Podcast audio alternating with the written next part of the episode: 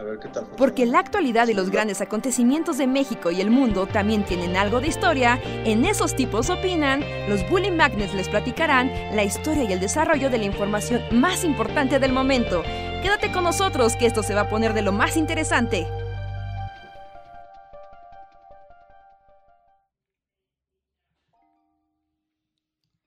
Hola, hola a, todas y todo eso. Ya, ya me hice bolas en entrada. Todo va a salir mal. ya, se acabó. Repetimos este podcast. aceptaste el todo, ya sé. Más bien, me, hice bolas, o sea, está bien, está bien, también el todo es, está bienvenido, pero es como esas... Ya no sería todas y todos, justo el todo sería exacto. Como la manera, o sea, no dices todas y todes, ¿no? Es, exacto, más bien como que... Eh, el problema fue como cuando quieres decir algo y en realidad dices otra cosa, es como ya, se cancela el podcast, lo siento, espero hayan disfrutado, ya, ya fracasamos. A ver, vamos el lunes. Nos vemos el lunes, sí, sí, sí. Bye, ya, adiós. A ver, hagamos de cuenta que no ocurrió y es como, bienvenidos sean todos y todas al Bully Podcast. Esos tipos opinan con nosotros los Bully Magnets, que hablan con ustedes, platican de cosas random y los alegran y deprimen en igual proporción. Espero que tengan un bonito, una bonita noche. Disculpen, es que ando como casado y mi mente no está funcionando, pero gracias por conectarse. Yo soy Andrés y les doy la bienvenida. Rejar nos alcanza en unos momentos por los que ya andan preguntando por él. Hola, ¿cómo están? Este, yo soy Luis y realmente no sé de qué hablar. ¿Cuál es el tema del día? Hoy es la premiere de Pancho Villa, supongo. Sí, ahorita platicaremos de eso, pero hay que esperar a que llegue Reinhardt, pero mientras podemos hablar de cosas random. ¿Qué tan random te sientes hoy? Pues sí me siento medio random, más porque, bueno, no sé, ahorita dijiste que tu cerebro está fundido. Eh, supongo que es como por el doctorado y así, ¿no? Pues más bien es como, como que ahorita estoy como como vaciado de mi energía social, como que yo no puedo como convivir y hacer muchas cosas demasiados días, porque no tengo esa habilidad. Y pues justo ayer estuvimos de fiesta y hoy también estuve como en una reunión, entonces como que mis energías están así como, como ya no puedo, tengo que estar en silencio como una seta durante 48 horas para recuperarme. Sí, creo, creo que también. Yo ahorita o sea, bueno, le decía a Andrés que estaba como limpiando aquí porque pues este lugar también se queda vacío. Y creo que mi dinamita no es tanto, bueno, sí, la sociabilidad también, pero el polvo, es así como, ahorita me vi atacado por el polvo y sí, soy como, es como mi Venom, así, si soy Spider-Man, el polvo es mi enemigo mortal, es mi, es mi Venom, es mi guasón, es mi kriptonita. Y aparte ya se ha vuelto como algo de, muy poco polvo me afecta, pero me afecta. O sea, ahorita ya no, o sea, yo no me siento así como, como agotado, pero sí es así, como ahorita me noqueo, así de... Pues igual tienes... Polvo es una pesadilla, y antes no lo era, antes eras joven y podías así meterte en una nube de polvo y así, y ahora es... No, demasiado. Pues es que llega un momento en donde ya el cuerpo no, no aguanta más. Hay que aceptar que, que ya todo, todo por servir se acaba. Todo terminó. Todo terminó. Estamos en el principio, en el principio del fin. Vas sintiendo así, un día puedes respirar polvo, al otro día ya no. sí. Pero, este. No, ¿por qué siempre acaba siendo la plática de que estamos cercanos a la muerte? Porque todos le estamos, recuerden, cada día es un día menos de su vida, disfrútenla. Yo solo diré, o sea, para no acabar hablando de la muerte Ajá. y el séptimo sello. Mi reflexión de esto fue como eh, si son menores, son así como piensan hacerse la operación en los ojos con rayos láser que te queman la córnea y así, me voy a volver un, un, abogado para no hacerla. Es así como. ¿Te arrepientes? Sí, me arrepiento. Porque para empezar no quedé al 100, desde entonces siempre he necesitado lentes. Y punto número dos, te, te jode las, las lágrimas. Es así como, yo no puedo llorar así como la reina de Inglaterra. bueno, aparte de por, mi frío corazón, porque neta, o sea, mis ojos son muy, son como, sí, dos cebollas que dejaste en el refri así durante cuatro semanas sin bolsita y entonces se secan y se hacen así como... Oye, una cebolla seca mis ojos. O sea, pero desde que te hiciste la operación de láser, eso ya, o sea, ¿notaste un cambio? ¿Es como tus ojos dejaron de llorar para siempre? Sí, pues como que cualquier cosa me afectaba más y luego ya leí que sí, pues es una un factor contraproducente, pues literal te, te queman el ojo y así, entonces pues, si tu lagrimal nunca, o sea, bueno, no de todos, no depende de la persona, pero si eres como propenso a eso, pues tu lagrimal se reseca y necesitas lágrimas para humectar tus ojos, entonces si no tienes, pues Oh, no, eso es... un pedo. Como que tu polvo, el polvo que, no sé, mi lagrimal ya lo hubiera expulsado, pero es así como se queda ahí pegado. Ah, claro, es que eso es un asunto. Oye, pero eso está muy feo, ya me dio miedo. o sea, ¿no tienes que revisar eso con un doctor? este, pues sí, tal vez, ¿no? todos tenemos cosas que eventualmente empeorarán hasta volverse. Eso ya fuiste tú, eso no fui yo con la muerte y la enfermedad. Sí, no, solo era una reflexión. Y, sí, y, sí, es un lado que nunca te dicen de la operación para la vista, que según yo no es tan necesaria. Es como usen lentes. No tiene nada de malo. No hay por qué hacerse cosas. Sí, hay, bueno, es que, no, hay que ver si Rejar nos escucha. Creo que sí. ¿Rejar tiene visión perfecta? Sí, Rejar tiene visión, perfecta. Mi visión es perfecta, sí. Lo es. Perfecta. 2020. Eh, bueno, no, sé, cuando voy a hacerme exámenes de la vista, me dicen, perfecto, váyase. Pues sí. O sea, la última, cuando hacen, ya sabes, esta hojita, el postercito de las letras, yo creo que la única línea que no puedo ver sin forzar la vista es la de hasta abajo. Pero eso sí tengo que hacer como de... Mm", pero, eso es normal, pero eso es normal. La última siempre está como para eso. Es como para ver si no eres un superhéroe, ¿no? Sí, porque si no, te detectan. es como para saber si eres Spider-Man o algo así.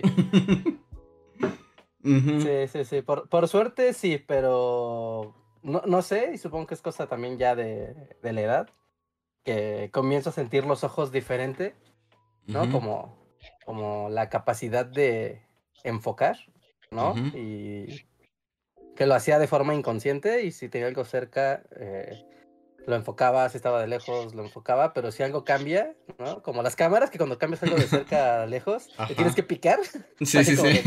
yo lo enfoque.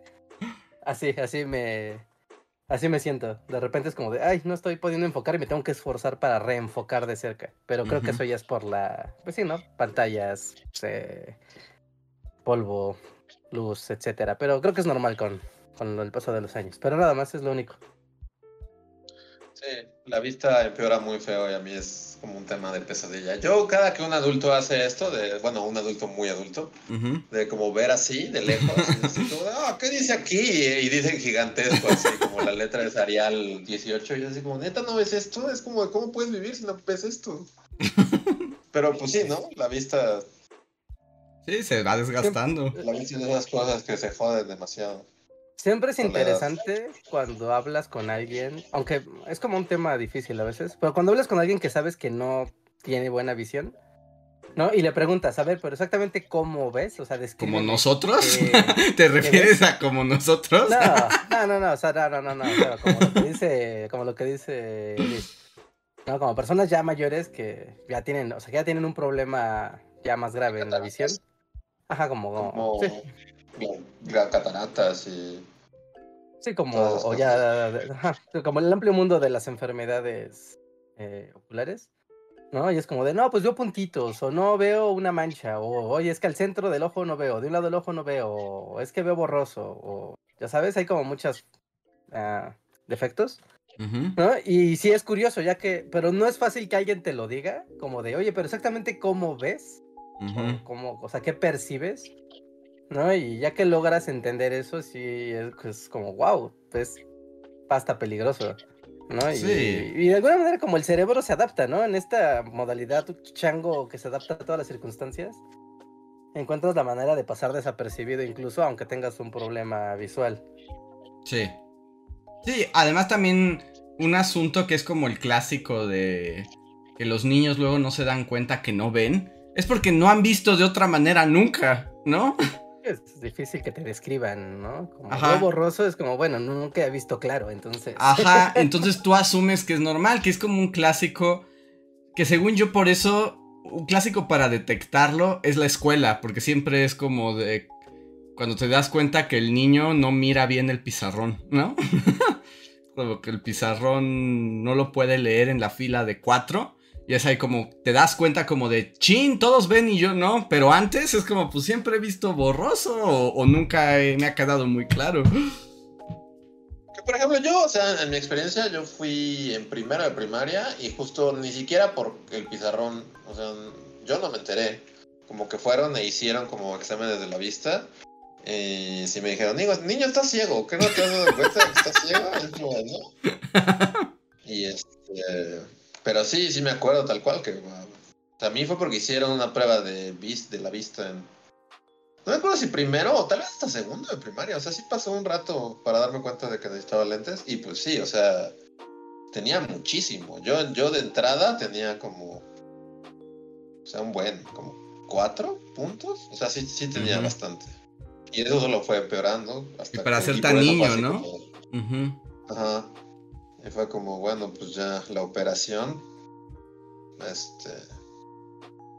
Pero sí, yo, bueno, o sea, no sé tú, Andrés, pero sí, yo. Yo fue porque me dijeron. Y sí recuerdo cuando por primera vez fuimos a hacerme mis lentes y así. Eh, o sea, cuando te los ponen y es como de, wow. O sea, sí recuerdo ese momento mágico de que, pues yo no me daba cuenta. Es así como, pues así veo, ¿no? Y sí, o sea, veía súper borroso y cuando por primera vez vi como en Full HD, me acuerdo que hasta me mareaba, así de... sí. O sea, me los tenía que quitar porque sentía que iba a vomitar. Era demasiado HD para mí. Sí, pues a mí mi historia más bien fue como la más clásica porque yo solo tengo miopía. Y hasta ahorita empecé a desarrollar un poquito de astigmatismo en un ojo. Pero eso ya es como por el tiempo, ¿no?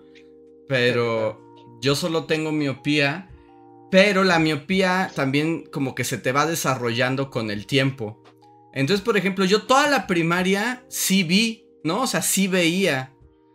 Y fue entrando a la secundaria cuando me di cuenta que a lo lejos las cosas se me empezaban a, a distorsionar. Y fue como de, no, ya valí gorro. O sea, es así como de, antes sí veía, me llegó la pubertad y se acabó como... Se acabó la magia. Se acabó la diversión. Y justo yo sí me di cuenta con el... Con el pizarrón. Y pues sí, ya en la secundaria me llevaron a hacer la prueba y fue como, niño, estás desarrollando miopía. Que hasta la fecha no tengo tanta. Pero el problema de la miopía es que no puedes funcionar en el mundo abierto. o sea, es, ¿Quieres no ver de lejos? Ajá, no ves de lejos. Entonces, como, por ejemplo, cuando estoy aquí en mi cuarto y para leer y eso, no lo necesito. Porque de hecho lo que tiene la miopía es que no ves de lejos, pero de, cerca ves muy bien, como que enfocas demasiado bien. Entonces yo de cerca puedo ver cosas muy pequeñas, así como escriba medieval, ¿no? Pero... Pero nada más se va alejando y en la vida diaria, pues es lo que más necesitas, porque pues no alcanzas a leer ni los letreros ni ver quién viene enfrente de ti. Si por ejemplo cuando, ajá, o sea, por ejemplo ayer, ¿no? Ayer que nos vimos, estaba yo a lo lejos y era así como, André, ¿qué estoy? Y era como, no, es una mancha el como me está moviendo. No, pero ayer traía lentes de contacto, entonces sí te veía. Bueno, pero digamos una situación así como de. Está alguien a 10 metros de distancia y no traes tus lentes. O sea, te, veo, te veo y sí sé que eres Reinhardt porque pues no es como que te vea como fuera de foco, ¿no? O sea, más bien, no es como que te hace una mancha que, que se acerca hacia mí así. O sea, puedo verte tu contorno, pero si estás como a 10, 15 metros, tu cara la veo como justo como medio fuera de foco. Como si me hubiera hecho Dalí, así. Ah, un, poquito. Un batidillo. Aunque lo que más se nota, aunque lo donde más lo notas es en las letras. Como que e, en las letras y ahí es donde te das cuenta exactamente que no estás viendo, porque no puedes leerlo.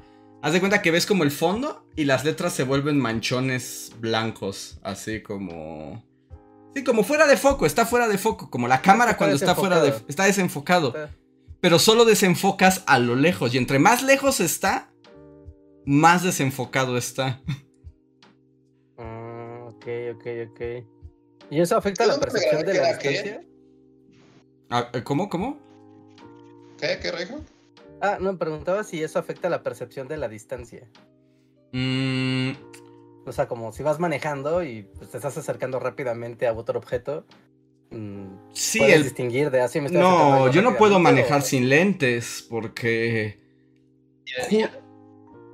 O sea, sí puedes porque no afecta tu percepción de la distancia. Pero justo los coches que van lejos son manchas. Entonces como que... No, no puedes como percibir con detalle, ¿no? O sea, sí puedes, pero se vuelve muy riesgoso. Subirle la dificultad de una manera... Ya, sí, creo que conozco gente que utiliza lentes solo para igual situaciones muy específicas, pero siempre es como, de noche preferiría no manejar. Siempre es eso, de noche preferiría no. Ajá. Ay, es como- creo que gente con astigmatismo a la que le... Es que el astigmatismo sí es distinto, porque el astigmatismo como que las cosas se te... como que se abren. O sea, no solamente se desenfocan, sino como que... Pues sí, piensa en la cámara cuando está mal enfocado, pero le das tanto que parece que hasta la imagen medio se desdobla. Ajá. Sí, sí, sí. Así, así es con el astigmatismo. Entonces ahí sí ya hay ilusiones. hay como fantasmas en tu visión. Ah, no. ¿Qué es lo que- Yo tenía las dos. Yo era miope astigmático. Entonces, pues, no, solo, solo no ves. Yo, yo sí veía como la mancha de Reinhardt acercándose a mí. O sea, sin lentes. Ajá, sí, sí, sí, lentes. Sí, sí, era así como. Como Milhouse. Pero ¿en qué momento, o sea, tú sin lentes, o sea, en tu en tu niñez cotidiana podías percibir como digamos, como estoy jugando con mis cosas y así, o sea, si las tenías muy cerca de ti o, o cómo sabías, como, ah, pues claro, este es Venom, ¿no? Lo tengo en la mano, este mono es Venom. O sea, tampoco era así como. Bueno, la mancha, la, ma- la no mancha ciego así, como- negro, Pero pues sí, o sea, es muy mala en los dos sentidos, porque es los dos, es como, o sea, no ves ni de cerca ni de lejos, entonces... Sí, porque además el no astigmatismo... pues. El astigmatismo es Ajá. peor entre más cerca están los objetos. Y la miopía es peor entre más lejos. Y si tienes las dos, es como si no pudieras enfocar. Es como una cámara que eternamente está fuera de foco. Sí, exacto. Vaya, suena a que es muy frustrante. Eh, Por sí, eso odio a la gente con vista perfecta como tú, Rey. Sí, Ah, yo lo elegí ser así. Yo lo elegí ser perfecto. ah, o sea, yo lo sé. Yo lo sé, pero, pero tengo toda Oye, una pero- cruzada así contra la gente con visión perfecta. Este. Sí, cuando no te des cuenta, voy a echarte un flash así en la cara. ¿Vas a ser el güey que le pone. que le pone luces LED a su carro nada más para joder? sí, ándale. Para deslumbrar a todos. eso. Sí. Como, güey, no alumbra más, no alumbra más lejos, te lo aseguro. Solo deslumbras a los que están frente a ti. Pues no. O sea, y si, si vas en carretera es un poquito, si es des- o sea, bueno, si estás en la ciudad tal vez es por joder, Sí, pero sí alumbra más lejos, ¿no? Sí, en carretera sí. O sea, y si es. Es que muchas veces eh, la banda como que confunde el concepto faros de niebla con faros todoterreno. O sea, como una- en una noche despejada tú utilizas faros de niebla y no te sirven para gran cosa, solo deslumbras a lo que haya enfrente de ti. Pero así que tú digas, uy, claro, veo el doble de lejos. Eh, no, o sea, no, no eso. Y Mucha gente utiliza faros de niebla o compra carros con faros de niebla en un ambiente como México, donde pues si no estás fuera de, no sé, estás en Veracruz, en Puebla, en Tlaxcala, donde sí hay mucha niebla, en Hidalgo, dices, bueno, ahí sí te conviene. Pero si estás en la Ciudad de México o en el norte del país o en la península, es como, güey, no necesitas niebla, faros de niebla. Solo son para joder. Y sí fastidian mucho al que todos. va adelante de ti. Mm, Yo llego a utilizar lentes de noche. Lentes oscuros de noche, solo para evitar que me deslumbren en la carretera. Ah, yo creo que para, para subir la dificultad es más divertido, es como... No, no, porque cuando la carretera, muy... de noche y te pones lentes oscuros. O sea, que cuando hay contraflujo, o sea, si, si no hay nada de contraflujo, obviamente no, ¿no? Pero si es de estas carreteras que vas uno y uno, ¿no? Que hay mucha gente deslumbrándote.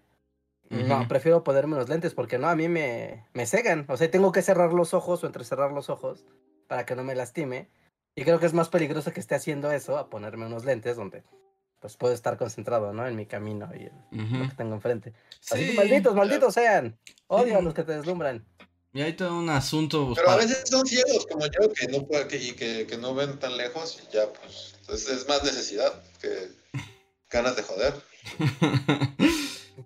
Seguro. Sí, que se siente feo, pues, no ver. Y, por ejemplo, cuando usas lentes y. Te digo, cuando eres niño, como que no entiendes porque tu vida es así, ¿no? Hasta que te ponen los lentes y dices, ¡Oh! es como siempre el mundo fue distinto a como yo lo percibía. Y luego, lo que pasa es que ya que usas lentes, no los puedes dejar. O sea, justo porque te das cuenta que puedes ver cosas y... No, pues el HD, no hay vuelta atrás del HD. Y, por ejemplo, yo siempre, o sea, durante pues ya toda mi vida, ¿no? Pero me doy cuenta cómo ese momento en el que tu vida está tan ligada a los lentes que al despertarte lo primero que haces es justo como el movimiento hacia el buró, ¿sabes? Es así como de... Te levantas y lo primero es tu mano, es como, ¿dónde están mis lentes? sí, ponerte los ojos. No, pues sí, claro. Pero que también tiene como sus cosas, ¿no? O sea, por ejemplo, la gente con lentes, nuestro peor enemigo es la lluvia lentes 3D, ¿no? Hay muchos enemigos. Los lentes 3D, sí, en las funciones de cine que te tengan que poner lentes extra, es una pesadilla. O que también hay que aceptarlo que el 80% de tu día, por más que laves tus lentes, siempre estás con una mancha. O un rayón. Porque además justo los lentes se van desgastando. Y pues tienes rayones y manchas. Y pues es, o sea, es como chistoso porque son para ver mejor, pero también automáticamente o sea, ya te acostumbras al rayoncito que más, conforme más era niño, más, o sea, estaban chuequísimos, me acuerdo. Siempre estaban chuecos y siempre estaban rotos. Entonces vivías con cinta adhesiva así en, una pata. Sí, no. O sea, pero a la vez es padre, ¿no? Como que también creas ahí toda una relación con, con tus lentes. No sé, yo sí es como de esas cosas que si pudiera volver el tiempo, lo único que cambiaría sería justo eso. Jamás me hubiera operado los ojos y ahorita usaría lentes. Porque aparte necesito lentes, o sea... Lo que pasa es que pues, nunca lo hago, pero claramente no, yo no veo al 100, o sea, pero ni por asomo. De cerca sí, de lejos no. O sea, ahí lo puedes ver, es así como solo cerrar un ojo y abrir el otro, es como mi ojo derecho está jodido. ¿sí? ve muy, muy poco. Y ya más, pues te acostumbras, ya así como, pues ya. Entonces tú, nunca, entonces, Reinhardt, has tenido la experiencia del oculista cuando te ponen los lentes esos que pesan un montón y te dicen cuál ves mejor, cuál arriba, cuál abajo. O sea, ¿nunca has llegado a eso? Sí, sí, sí, he ido, o sea, incluso alguna vez. Su visión es perfecta y te dan una medalla y sales de ahí. Con una paleta así de corazón. No, alguna vez fui porque tenía o sea, creo que tenía ardor en los ojos como de manera muy constante, ¿no? Y, y terminé, ¿no? Ya con la maquinota esta de, a ver, vamos a probar los muchos lentes. Y cuando salí, sí me dijeron, no, pues usted tiene, pues usted tiene buena visión, ¿no? Si quiere lentes, les vendemos unos, pero... Ah. no, ya sabes, pues daba eso por venderlos, no, no, no he tenido... Pero una vez tuve lentes, pero es, creo que alguien lavó dinero a mi nombre o algo así, porque... Porque en la escuela, en mi escuela secundaria, pues igual, ¿no? Hicieron la campaña para detectar a los niños que tuvieran, ¿no? Eh, alguna dificultad visual. Y ya, ¿no? Nos tenían a todos ahí formados y todos, a ver, dime la letra, esta es la E, la A, la B, la D, ¿no? Etc. ¿No? Y yo recuerdo haber hecho el examen y, o sea, igual, lo mismo, ¿no? La última línea es la única que no podía leer bien, ¿no?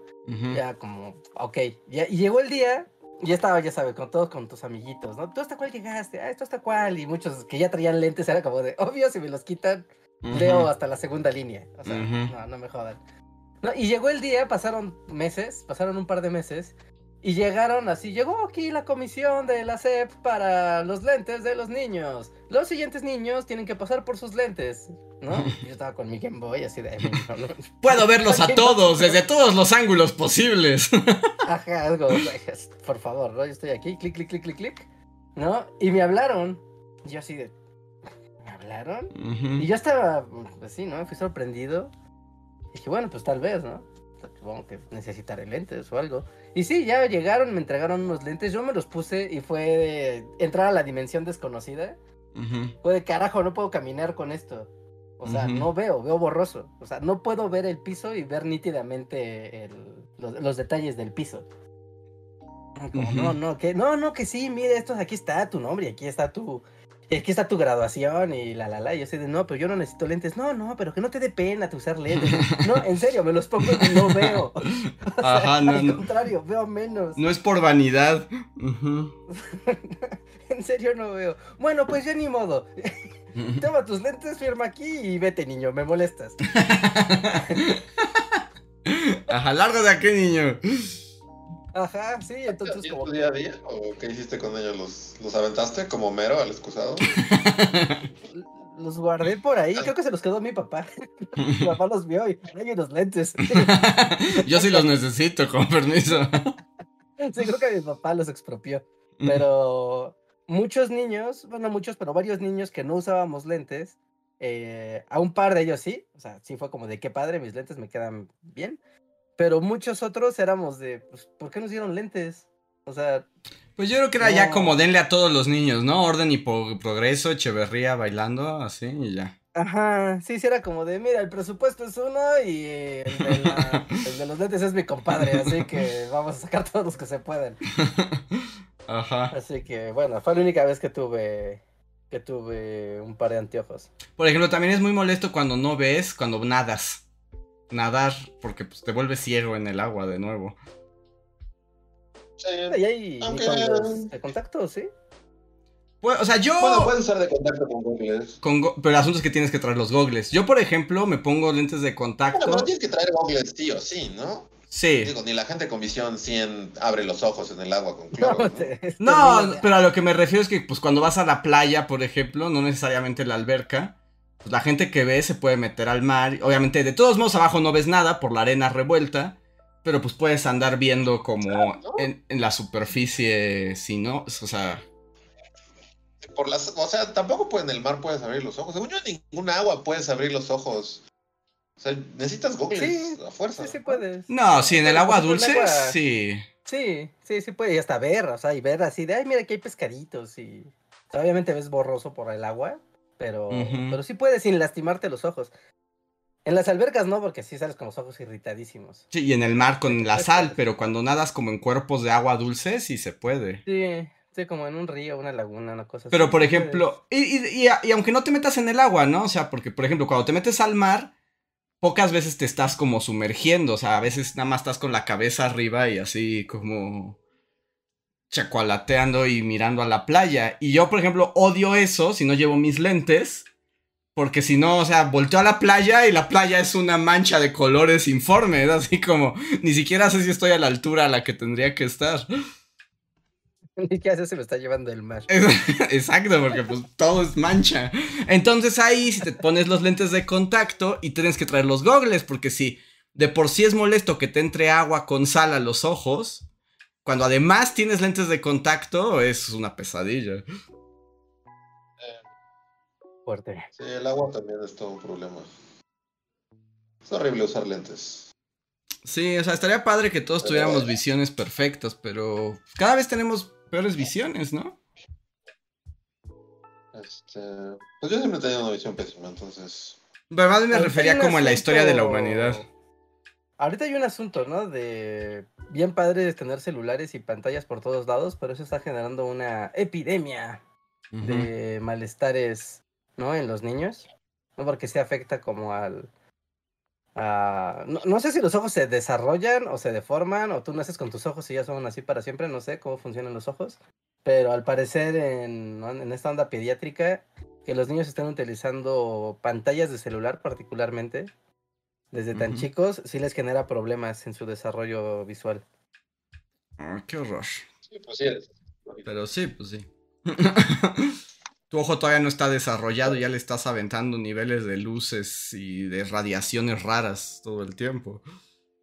Eh, Al yo- menos, solo hablando de esto, ya la polvosidad dejó de matarme. Es que sí, cuando empezó el podcast es así como no puedo pensar porque quiero rascarme, o sea, literalmente quiero rasguñar mis ojos con mis uñas. Pero No. ahorita ya pasó. Pues sí deberías ver qué onda con lo de tu falta de lágrimas, porque puede ser un problema. El polvo, ustedes no siempre que limpian, es así como el día de limpieza mi salud se verá afectada. Así ah, o sea, sí, eso sin duda. Sí, cuando levantas polvo en la casa, no. no. Sí. Dios te, te agarre confesado.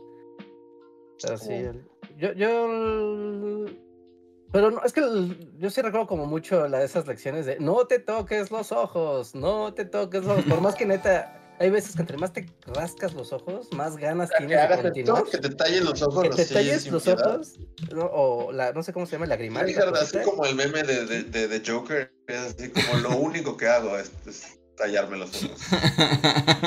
es mi cosa. Es, muy satisfactorio. O sea, hay que decir que también es, como. Se siente muy rico rascarse los ojos. Y es como de, ah, es un alivio padre. Pero no, está bien.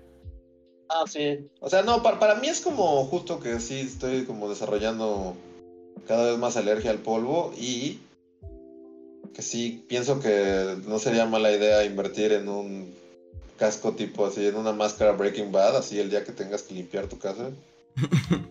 Por ridículo que parezca, te pones así una careta. Bueno, es que sí me Cuando levantas polvo y sacudes muebles, o si tienes alfombras y las vas a lavar o sacudir, sí es muy recomendable ponerse protección porque, pues es que es una nube de porquería, ni siquiera es tierrita, es porquería añeja.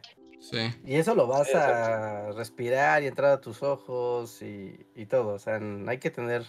Igual, por ejemplo, cuando vas a, a lavar. bueno, no a lavar el carro, sino a aspirarlo o hacer mecánica en el carro.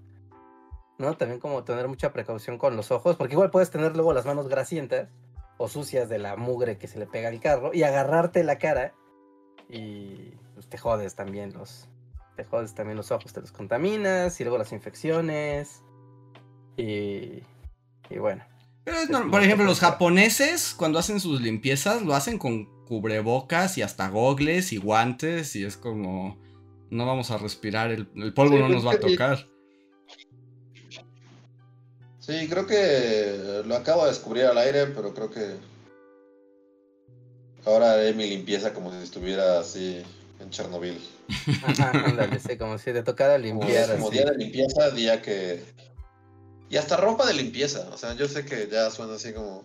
Pero hasta, sí, ¿no? O sea, luego haces limpieza y luego esa ropa que usaste. Sí, tienes ah, que. No, ya. Sí, no, toda la porquería, como dice Tienes que, sí, tienes que tener tu ropa de. ¿No? Tu ropa, bueno, en mi familia le llamamos ropa de talacha.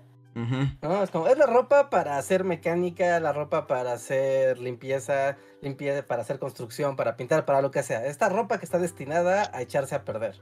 Ajá. Para eso es. ¿No? Y acabas de trabajar y te la quitas. Y al baño.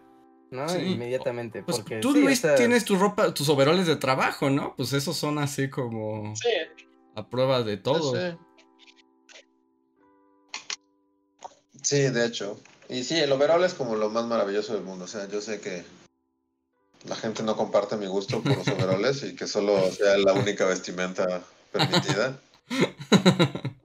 Este, pero es bastante práctico y es bastante bonito porque todo lo. Muchas veces. Pues sí, no, o sea, reaccionas distinto por tu ropa, ¿no?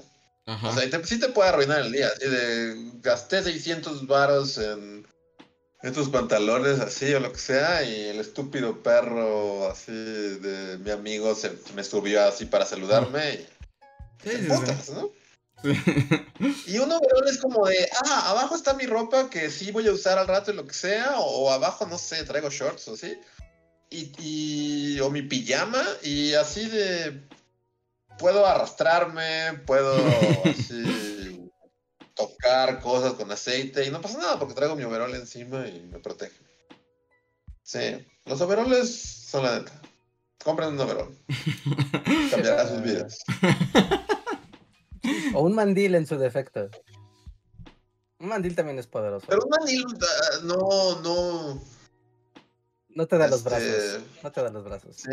ni las piernas. Ni las, o sea, ni, ni todas las, piernas. Ajá. Ah, o sea, si traes un mandil y es así como, güey, algo se fue hasta abajo del, del coche y es así como, no te puedes arrastrar en el polvo. así. Para sacarlo. Sí, no. Pero sí. Y de hecho tengo una máscara tipo Breaking Bad. O sea, lo cierto es que sí tengo una que he usado muy poco en la vida.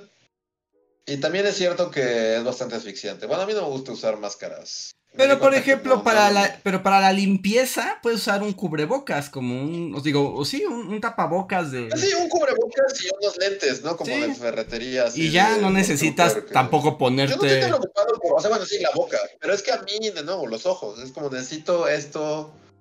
Sí, necesito un visor permanente, así. Necesito ser Cyclops. Creo que ya me convertí en Cyclops.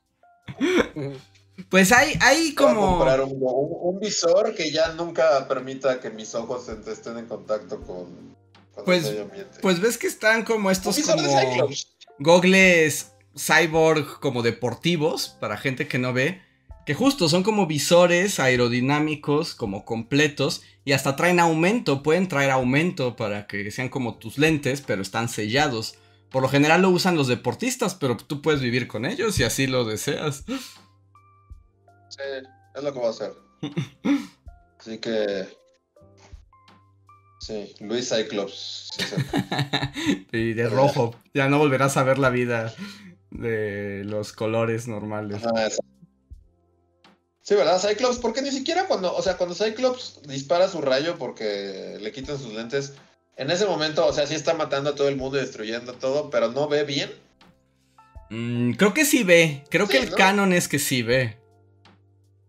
Ah, pues ahí está. Entonces sí se los puede quitar de vez en cuando. Así como, al menos el azul del cielo. Creo que el, tema es que él siente dolor, ¿no? Al tener los ojos cerrados. Sí, porque le salen los rayos así como a lo loco. Emite rayos de la destrucción, ¿no? Entonces necesita sus lentes que le permiten tener los ojos abiertos sin matar a nadie. O sea, no quieres ir por el camino y dar así un hombrazo a Cyclops y tirarle los lentes.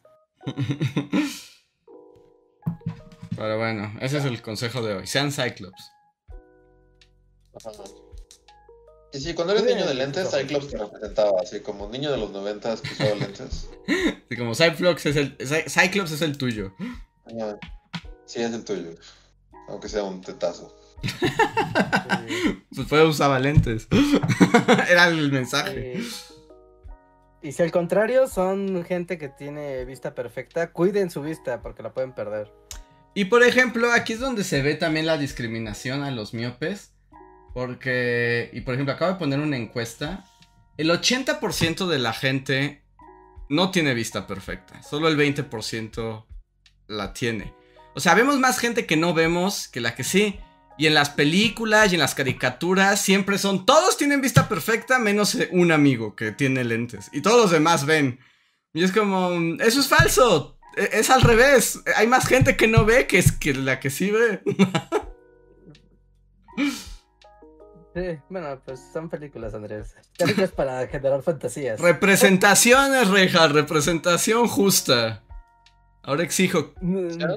Todos y si usas lentes es porque obligatoriamente tienes que ser inteligente. Ah, sí, también. Sí, sí, Es una decepción para los que usan lentes, según las películas.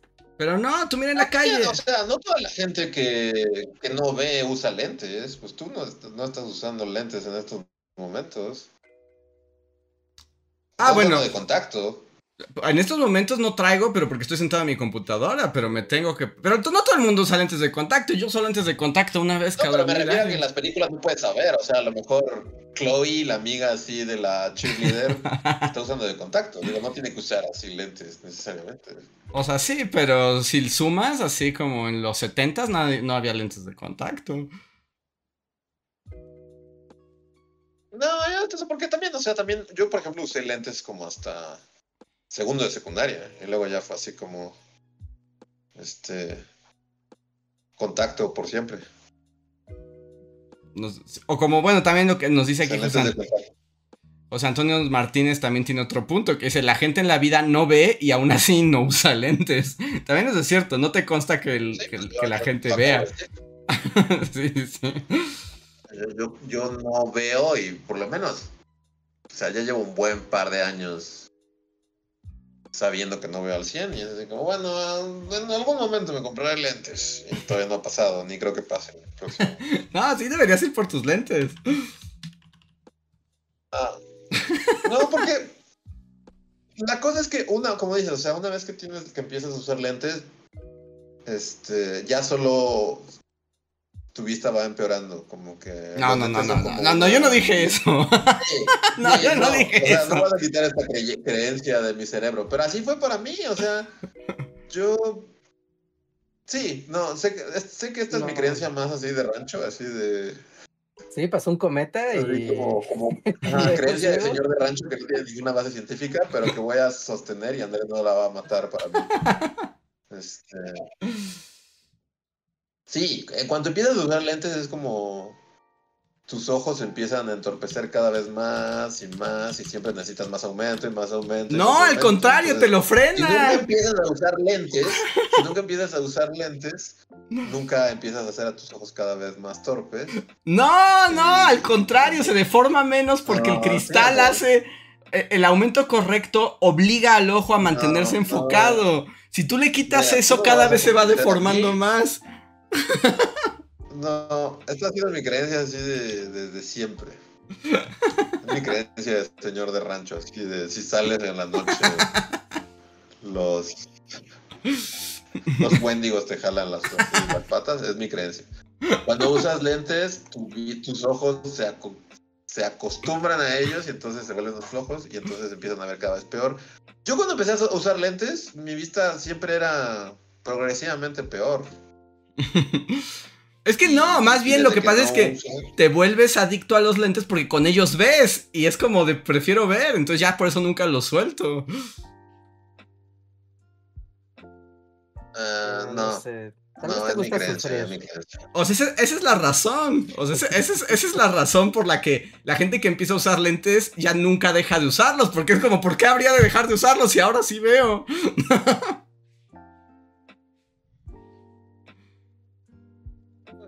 No, díganos, ¿quién ganó este argumento? Voten. Voten. Yo ahorita le pregunté a No la... sé, o sea, yo, yo- Bueno, no, no sé. Siento, o sea, yo siento que si hubiera, por ejemplo, pon tú que de- desde unos cuatro años me hubiera comprado lentes, ahorita vería peor de lo que veo cuando nunca he usado lentes, Y- si ya me hubiera... Una, una duda, Luis, una duda. Y, y esto que nos comentas, así como de cada vez que uso lentes siento que veo peor y peor y peor, ¿no se lo has comentado a un profesional de... O sea, porque tal vez sí es algo, o sea, tal vez sí es, no es nada más de, ah, Luis está loco, tendría que usar lentes. Sino, bueno, yo no soy experto en ojos para, para saberlo, pero si eso sientes y percibes, tendría que tener una explicación, ¿no? Más allá de, quédate sin lentes y vete quedando ciego un poco más lento que si usaras lentes. No me tan ciego, pero siento solamente eso, que si hubiera usado lentes así desde hace unos cuatro años, ahorita ya tendría como tres, cuatro puntos. Pero no, es No. una creencia. Porque mira, aquí también nos explica, Adrián Verdines, nuestro doctor de cabecera, dice que la miopía es en sí misma progresiva, o sea, va a ir aumentando. Independientemente, pero los lentes se supone que los Pero la, la cirugía láser no me quitó la miopía para siempre. Pues es que la miopía, y es que, bueno, es que tú realmente no veías nada, ¿no? O sea, porque el asunto es que, según tengo entendido, las operaciones láser son efectivas hasta, hasta cierto punto. Pero si tú pasas ese punto de no veo, es como de te lo va a reducir, pero vas a tener que seguir usando lentes porque no hace milagros. Sí. Sí, creo que sí, creo que creo que es el caso, pero son de esas cosas que en retrospectiva es así como sí, fue un gran error.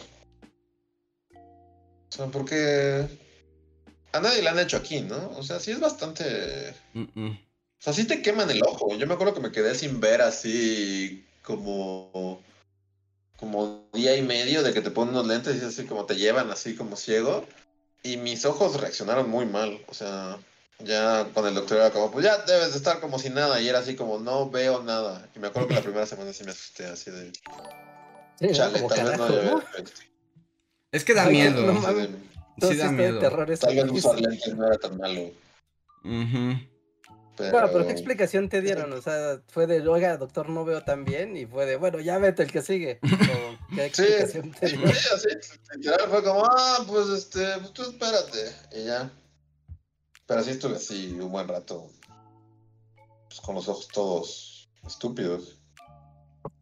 A mí me da horror, O o sea, no pensar como que te disparen. Sí, la, la campaña anti cirugía láser es como. Quédense con sus lentes, no vale la pena. Y aparte es una muy buena lana, ¿no?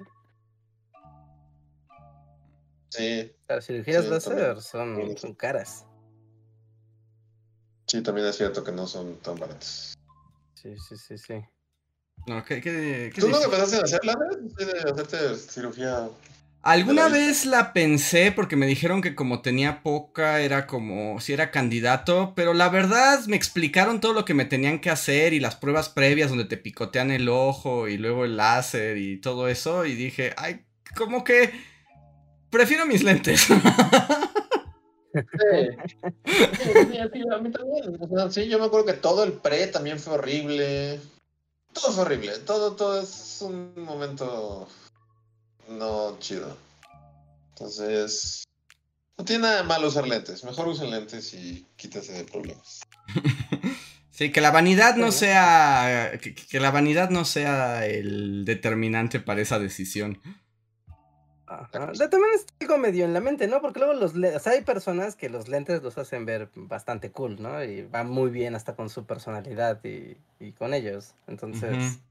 no No, es como no por nada, necesariamente o sea, sé que negativo. no puedo hablar de mí mismo, así es como... Pero yo siento que yo era de esas personas que es así como... Mis lentes eran, o sea, eran algo chido de, de mi personalidad de niño.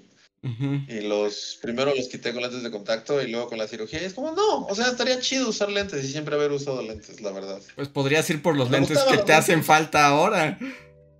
Sí, podría, pero ya es muy tarde. No, porque es muy tarde, solo tienes que ir a comprar unos Ya lentes. ya. Es como, Ya veré progresivamente mal hasta que, Hasta que seas ciego. hasta que sea Bjork así. Y me estén llevando al pabellón de la muerte.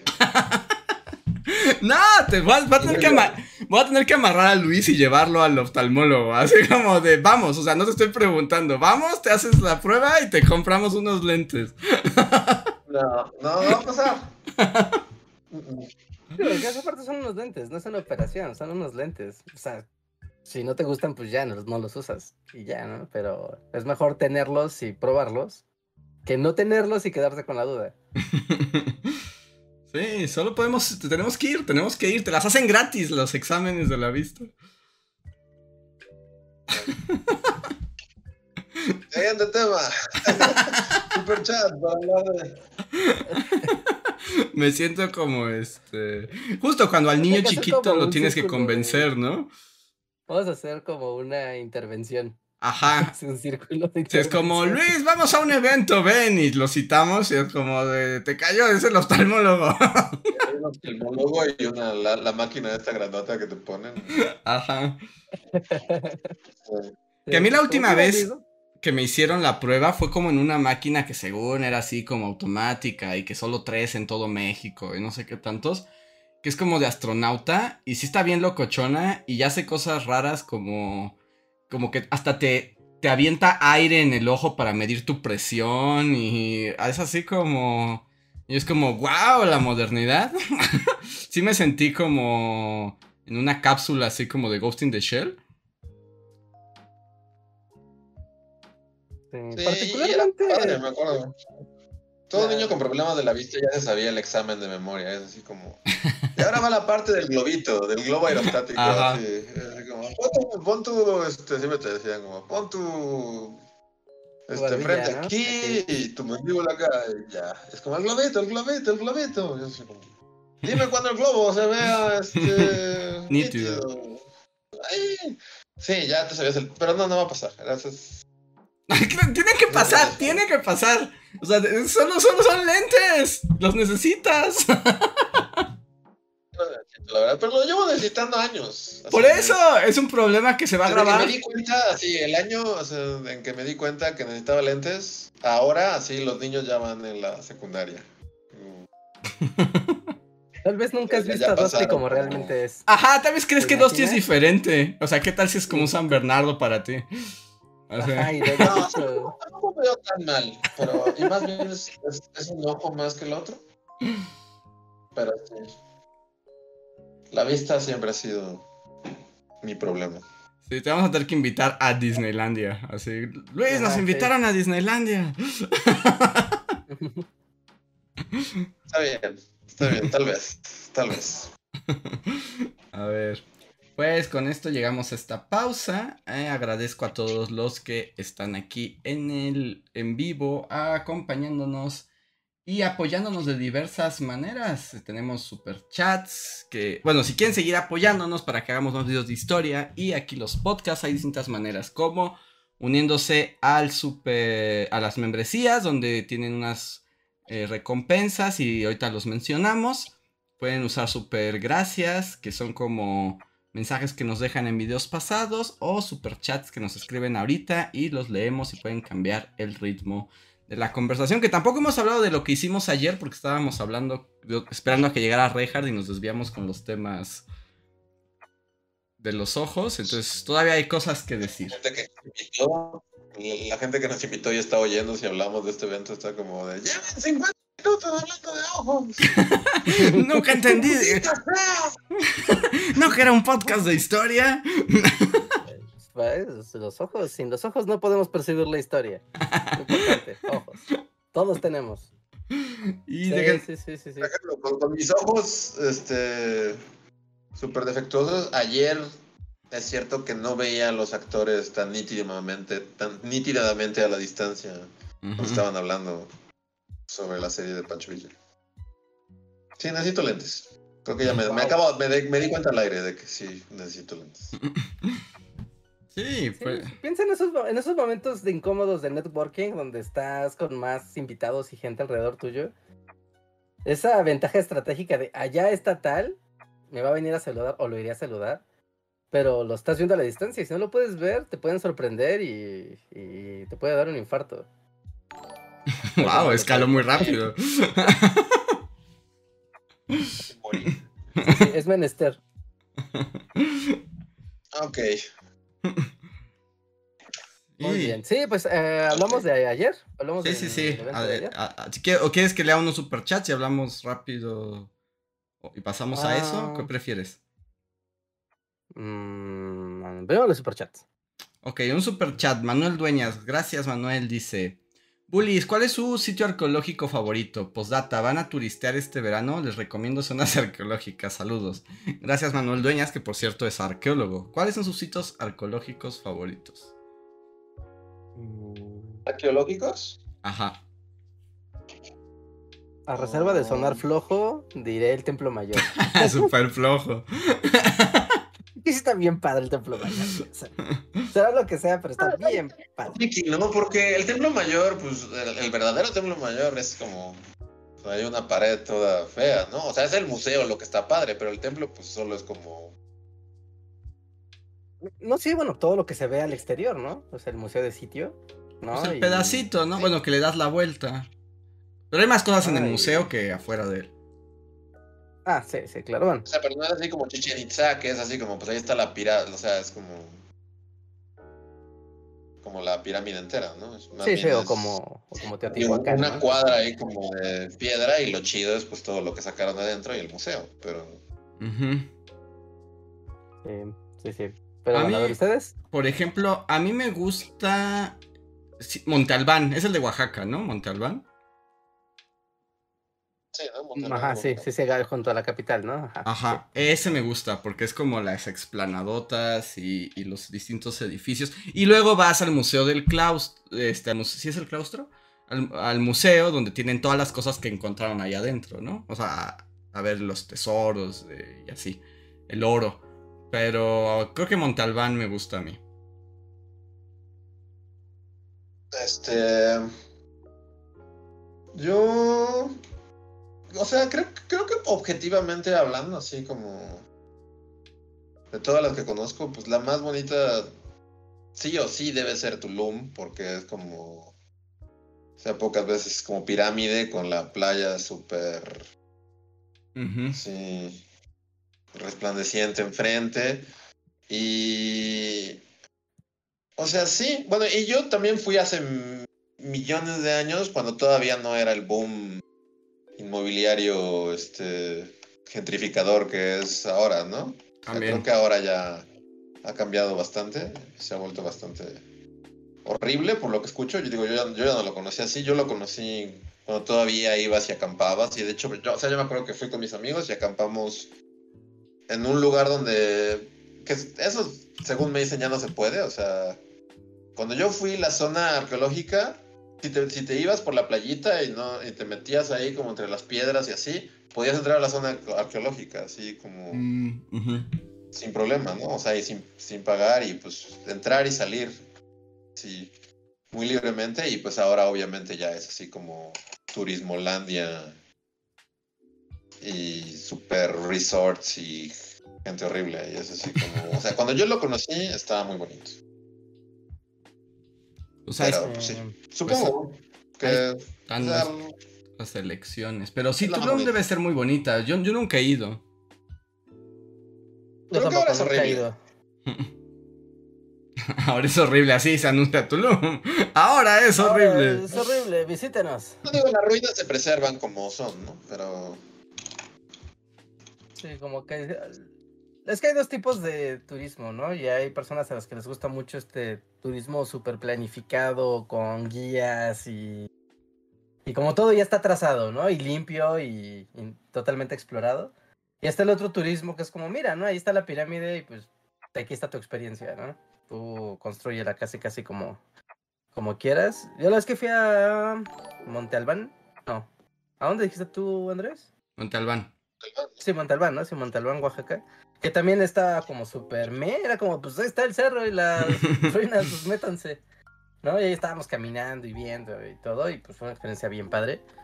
¿No? Pero sí, esa experiencia tipo, pues aquí está el guía y no puedes hacer nada y todo está súper controlado. Casi casi hasta la hora de la comida ya está determinada. No, a mí me matas. Y creo que las zonas arqueológicas de la península, pues ya como están tan, tan hechas para el turismo internacional, sí es como de, a ver, todos de la mano casi casi, ¿no? Mira, aquí este es, este es bello, aquí llegas, ¿no? Así que debe ser, debe ser feo. Muy bien. Pero no sé, quién sabe. Pues voy a cambiar al siguiente super chat de Diego y Manuel. Muchas gracias, que es un super chat de miembro. Dice, mi esposa fue de acompañante al hospital de la ceguera. Aprovechó para revisión normal, le detectaron a tiempo desprendimiento de retina. Luego yo fui y resulta que tengo propensión al glaucoma. Revísense sus ojos regularmente. Yo no quiero hablar de esto nunca más. Nunca más hablemos de ojos en el podcast, ¿ok? Nunca. Solo quieres evadir... Solo quieres evadir la responsabilidad de tus ojos. Sí, pero bueno, aprovechando la mención, sí, un saludo al Hospital de la Ceguera, hacen una labor muy padre en ese hospital. Es un Al gran menos la mayoría de las veces, ¿no? Yo hasta donde tengo, la mayoría de las experiencias que conozco o he tenido ahí son positivas. No todas, pero la mayoría son positivas. Y es como cool y es un lugar asequible, ¿no? Aunque siempre está llenísimo de gente. Así que saludos a la gente de ahí. Qué buena labor. Muy bien. Eh, Virida- Viridiana Rodia nos dice: Hola chicos, pueden enviar un saludo a Mamishi y a Shanti, que están aprovechando sus vacaciones de la primaria para desvelarse viéndolos. Pues saludos a Mamishi y a Shanti, muchas gracias. Yeah, oye, es un privilegio.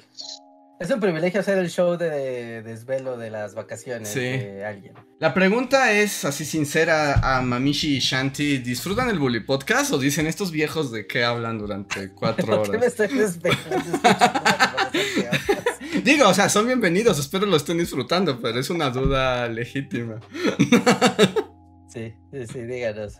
Un abrazo. Un abrazo fuerte, gracias. Gracias, Chris Hernández, por el super chat. Ay, pero no, Chris Hernández, solo anoté el principio de tu chat. Que dice, hablando de cosas... Hablando de mala vista y cosas bajoneadoras... Aquí está. Les cuento que tengo miopía y astigmatismo, mucho astigmatismo. Dependo de los lentes 24/7. Me compré unos lentes de contacto para poder disfrutarlos en un viaje, pero al segundo día el derecho se rompió. Le dije a mi oftalmólogo y su contestación fue, no hay garantía, ¿quieres otros? Paga. Conclusión, está feo usar lentes y mucho peor cuando estás mal de la vista que un par de lentes literalmente te Uh, cuesta un ojo de la cara. Postdata. Luis, para de conspiranoia. Los lentes son tus amigos y las cirugías que te corrigen hasta cierto punto, pero no hay milagros. Saludos. Eh, tienes razón. Y tiene también razón en este asunto de que es bien feo cuando se te rompen los lentes. Es como de. Yo, yo era un, un personaje secundario así de mi pandilla. así. O sea, yo viví toda la primaria, mis lentes tenían Durex. Y sí era un poco como castigo así, porque, o sea, no es porque mis papás no me quisieran comprar lentes, sino porque era como me los compraban y duraba dos semanas. Y se rompían. Y así como, no, tienes que aprender a vivir, con, o sea, no, tienes que cuidar tus cosas. O sea, y entonces, pues ya, pasaba el resto del año con mis lentes con Durex.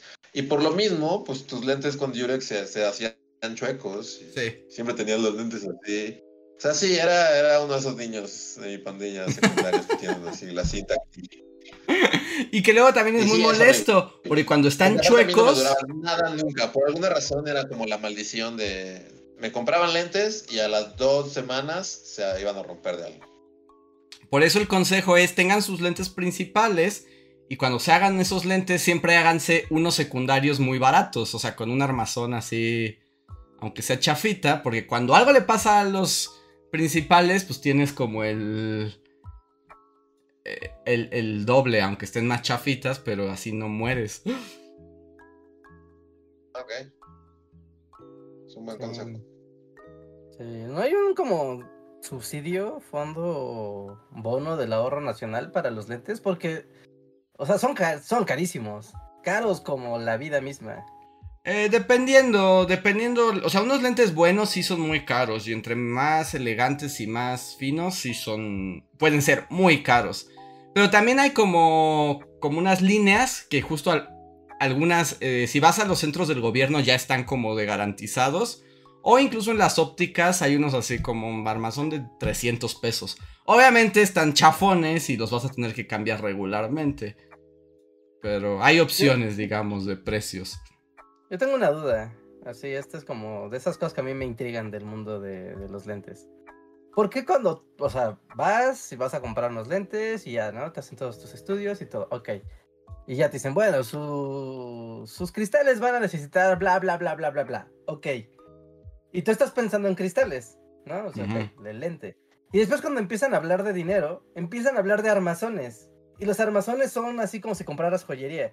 Los armazones son más Pero- caros. Los armazones Pero son ¿por más no caros. el armazón? Lo, valioso es el lente. Yo quiero ver, no tener unos plásticos. Mm, O sea, ta- ¿por qué es Pues no más vas a traer como tus, tus lentes sin el armazón, ¿no? O sea, como- ajá, es que no puedes ¿Por- traerlos sin armazón. es- Y también hay otra cosa que debes considerar cuando usas lentes, Reinhardt. Cuando los usas todo el día, sí necesitas, o sea, sí es más cómodo si son livianos o de materiales mucho, o con formas mucho más ergonómicas. Porque... Sí, Otro asunto de los lentes que es horrible es que se te claven las patitas malditas en la en la nariz y te van haciendo forma, o sea, no sé si noten en mi nariz que como que mi nariz es como derechita y aquí tiene como una como como un puente chistoso. Esto es efecto de una vida de usar lentes. Sí. Ya, ya, ya. Sí, entiendo, entiendo. A mí se me hace raro que sean tan. O sea, entiendo que de repente hay armazones así de, ah, sí, claro, esto es la cost. Y es como de, ok. Ah, perfecto, esos sí son robos, o sea, los que son como marcas de es unos Dior y así, es que te están robando, sí, o sea. Es como de, ok, ¿no? O sea, estoy comprando plástico caro. Ok, Ajá. perfecto. Va. No, pero sí se me hace como muy raro que la parte importante es barata, es relativamente barata.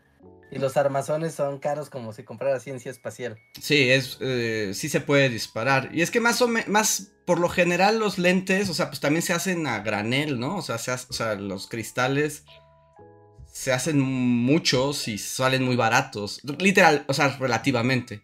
Ahora que entre más problemas tengas en el ojo, más caro es la mica, ¿no?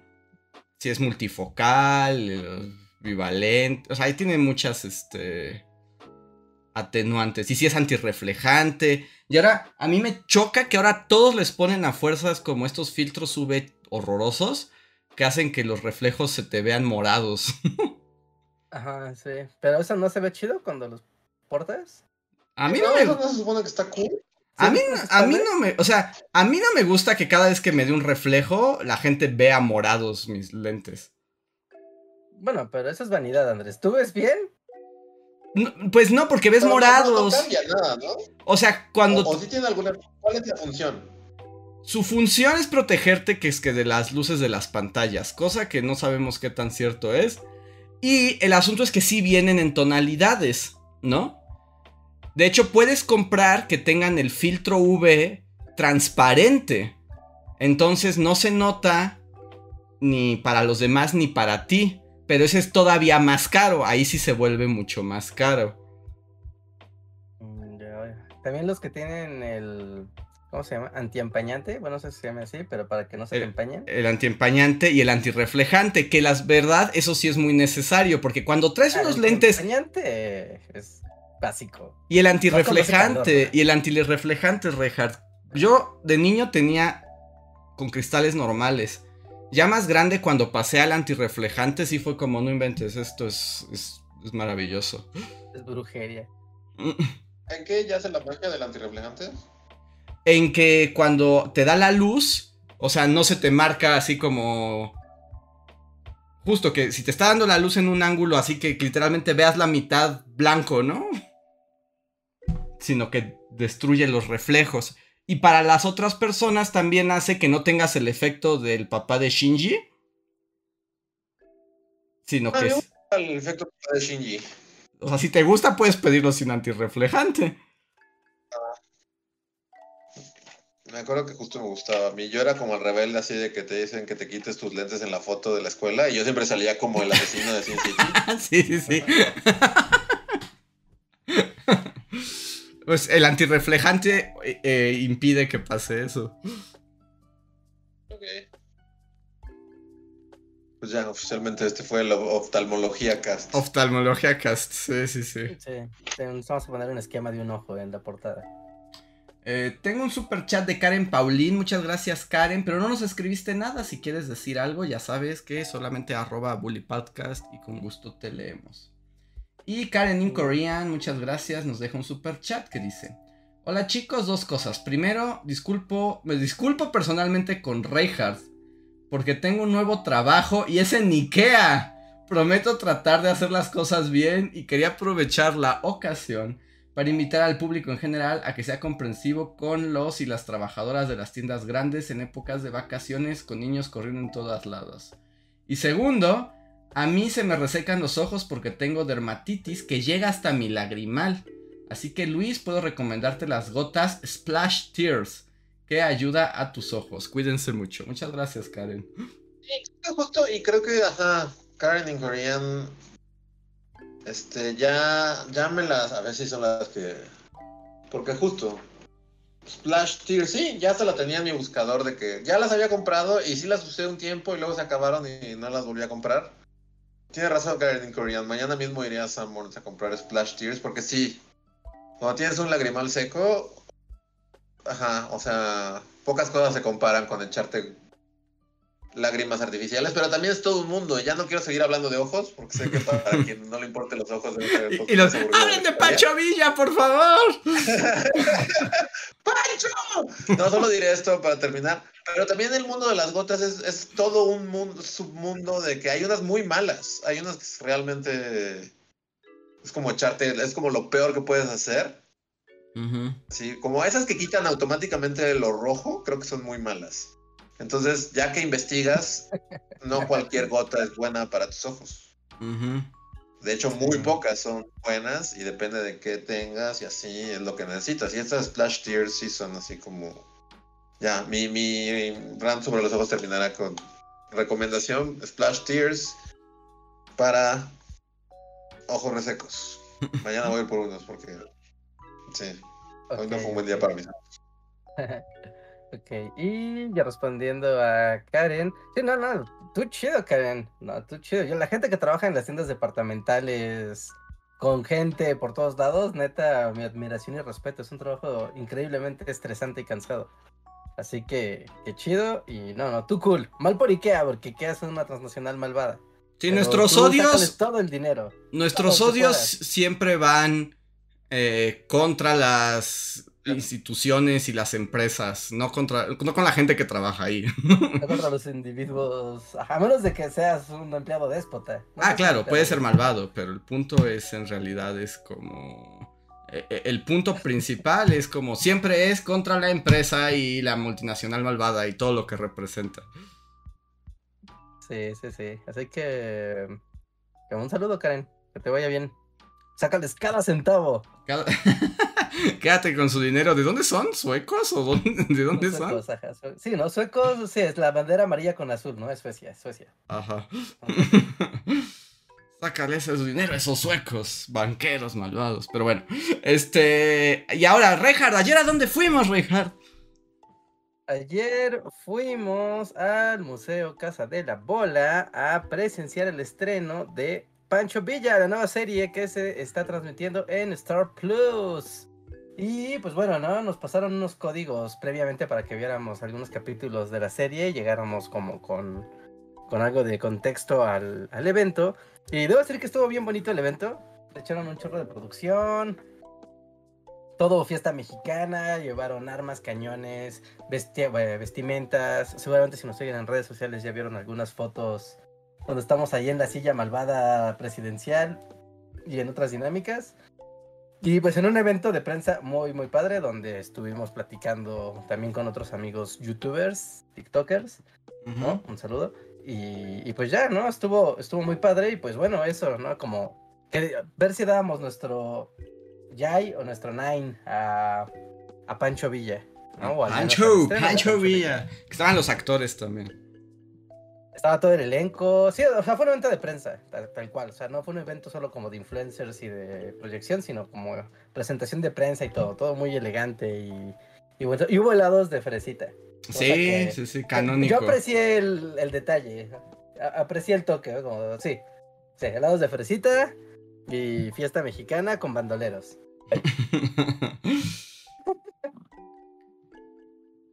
Yo quiero, quiero sentir, que el tema de los helados de fresita popularizado en México fue gracias a Bully Magnet. Yo también digo que nosotros somos responsables de que ya todo el mundo sepa ese dato.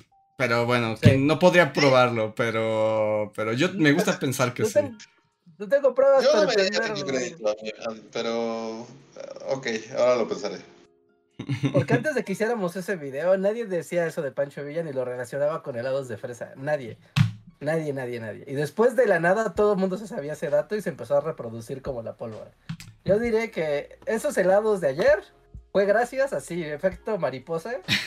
De, hiciste un video hace 10 años y ese se transformó en un helado. Yo también lo creo. Muchos más tarde. porque es como muy, este... Bueno, yo vi que en los post, o sea, incluso en los pósters sale con su heladito de fresa, ¿no? Sí, sí, sí. y, en el corto yo no había visto nada. Bueno, o sea, eh, yo llegué en ceros, había, había visto el póster y ya. Y, y, cuando llegué ya vi como, bueno, nos pasaron un corto como con toda, como un resumen de la serie. Y luego llegué y dije, a ver, voy a ver el corto. Y ya lo vi. Y como que, bueno, para, en el corto también se ve el, el, que mata a un güey en un... Y luego se, le, le come a su helado, ¿no? Entonces el helado al parecer es importante en la narrativa. Sí, sí, todo el tiempo. Pero bueno, a mí, me tocó. La verdad es que creo que le daré una oportunidad a Pancho. O por lo menos los cortos la venden bien. Es así como, mira, en el corto se ve. Se ve chida y le voy a dar una oportunidad. Pues mira, Rejar y yo ya vimos varios capítulos y, o sea, tiene sus cosas, pero hay que decir que los valores de producción están impresionantes. O sea... Yo debo decir que la selección de casting, neta que. Quien dijo, a ver, aquí tengo las fotos de los personajes históricos. Y aquí tengo a los actores y júntelos con una línea. Y supo jugar bien el juego. Porque hay muchos personajes, o sea, particularmente. Bueno, hay varios, pero a mí uno que me impresionó de los, de los, eh, los primeros que sale es Pánfilo Natera. Es como, que revivieron a Pánfilo Natera. No, a Orozco, ¿no? O a Natera. Pero, pero Pascual, pero, a Pascual Orozco. A Pascual Orozco. Pascual Orozco es igual. Es ah, idéntico. Sí, sí, sí. está muy bien. Sí. ¿Lo ves? Y es como que es el güey de las fotos. Es el dude de las fotos. Lo revivieron. sí, la caracterización está bien y como la producción, o sea, sí está muy bien cuidada. Sí te sientes en el mundo revolucionario. Está muy bien recreado todo ese aspecto. O sea, ya por eso, a, o sea, a mí sí me gusta como, nomás por verlo, ¿no? O sea, por ver como el, el mundo revolucionario. Ajá, se está viendo Pánfilo Natera, es que sí sale Pánfilo Natera más adelante, y también se parece un chingo Pánfilo Natera. sí, sí, o sea, en ese sentido está muy padre, bueno, no sé, como mi, una reflexión aquí, antes de, entrar como en materia de, de, desglosar cosas más profundas. A mí el solo hecho de que empiece a haber producciones que hablen, ya sea en tono de fantasía, drama, melodrama, comedia, lo que sea, de la historia de México y que se esté jugando, ¿no? Y que se, se tenga la libertad para jugar con la historia, para mí ese ya es un wow. Porque llevamos mucho tiempo sin ver productos y de hecho nosotros en, nuestros tiempos, cuando iniciamos Bully Magnets, o sea, era muy común que, que escucharas comentarios del tipo de, no, pero ¿cómo le dan voz a, a, Hidalgo? No, es que es, es, un héroe, ¿no? No, no debe de tocarlo. ¿no? Y como mucho esto de la historia está en los libros y no hay que llevarla al entretenimiento, ni hay que jugar con ella, ni hay que hacer nada más que alabarla. ¿No? Y, si la vamos a cuestionar va a ser en un foro de discusión académica súper pomposa y ya. Cuando, pues, cuando lo ves en la historia de los demás países, ¿no? Es como de, pues, no sé, o sea, tú puedes ver a George Washington zombie, o sea, no, no hay problema, ¿sabes? Ahí puede haber eh, un montón de, de, interpretaciones y de excusas para jugar con los personajes de historia, ¿no? Con las situaciones históricas, con los contextos históricos para contar cosas que ayudan a que la historia se vuelva parte de la cultura popular y no nada más como las leyendas que luego cuentan desde los gobiernos o desde, o desde la cultura popular. Así que para mí el solo hecho de que exista y que tenga unos valores de producción elevados es como, yay, wow, qué padre, qué bueno, me gusta que, que haya así una representación de, de no sé, ¿no? De la decena trágica. O sea, existe una representación audiovisual de la decena trágica. Bien hecha o mal hecha, no importa, pero existe. No es un documental de hace 70 años. O las telenovelas viejas, ¿no? Que también. O sea, ahí tenías unas que otros materiales.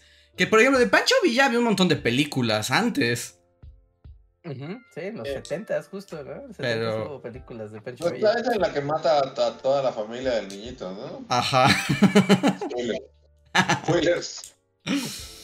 Luego está esa donde literalmente la cabeza de Pancho Villa te cuenta partes de su vida. Sí, esa la de la cabeza cercenada, ¿no? Ajá. está platicando. Que está como en una bodega gringa, como así junto al arca de la alianza de Indiana Jones. ¿Y es un esqueleto o es la cabeza? Así como la de Artemanía. Ah, es como, o sea, como que, eh, no sé, es, es que está como en un frasco, pero nunca la ves bien, ¿no? O sea, sabes que está ahí, la cabeza te habla. Y te cuenta episodios de la vida de Pancho Villa. ¿Pero es nacional esa? Sí, es mexicana. ¿Cómo se llama? Creo que se llama La Cabeza de Villa, creo. Ah. Ajá, no, sé creo que se llama La Cabeza de Villa, sí. Y luego también había películas, ¿no? Hubo una película hollywoodense de Pancho Villa, o sea. Hay una en la que Antonio Banderas es Pancho Villa. Ah, Antonio Banderas, sí, sí, sí, Antonio Banderas es Pancho Villa. Sí. Este. Y novelas, ¿no? Por ejemplo, también. Este. La que estábamos de archivo, el bully era el vuelo del águila, ¿no? Bueno, el vuelo del águila es la independencia. ¿Senda de Gloria era la de la revolución? la, Ajá. Senda de Gloria y había la antorcha encendida. Esa es independencia. ¿no? También es independencia. Pero, bueno, digamos que justo, ¿no? Es como series que serán noventas. Bastante. Ochentas. Finales de los ochentas, yo creo. Según yo, la noventera es la antorcha encendida, que es la, la última. Ya. Pero sí era como más solemne, ¿no? Digo, yo no la he visto, y, pero por lo que vi en los cortos, o sea, sí se ve acá bien gore, Villa super Está gore, sí, es Villa Gore, sí, sí. Sí, hay momentos. Y, Villa gore no hubiera, no hubiera sucedido en los ochentas, noventas, ¿no? No. O bueno, no tanto. Entonces, solo por el hecho de que en el corto se ve Villa Gore, dije, ah, bueno, le voy a dar chance. Entonces sí.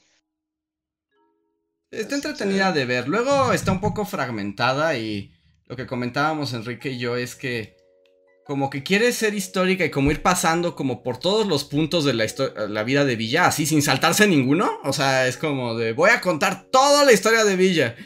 Entonces como que algunos episodios son como muy cortitos y no están del todo conectados y conforme se va volviendo más compleja la revolución mexicana.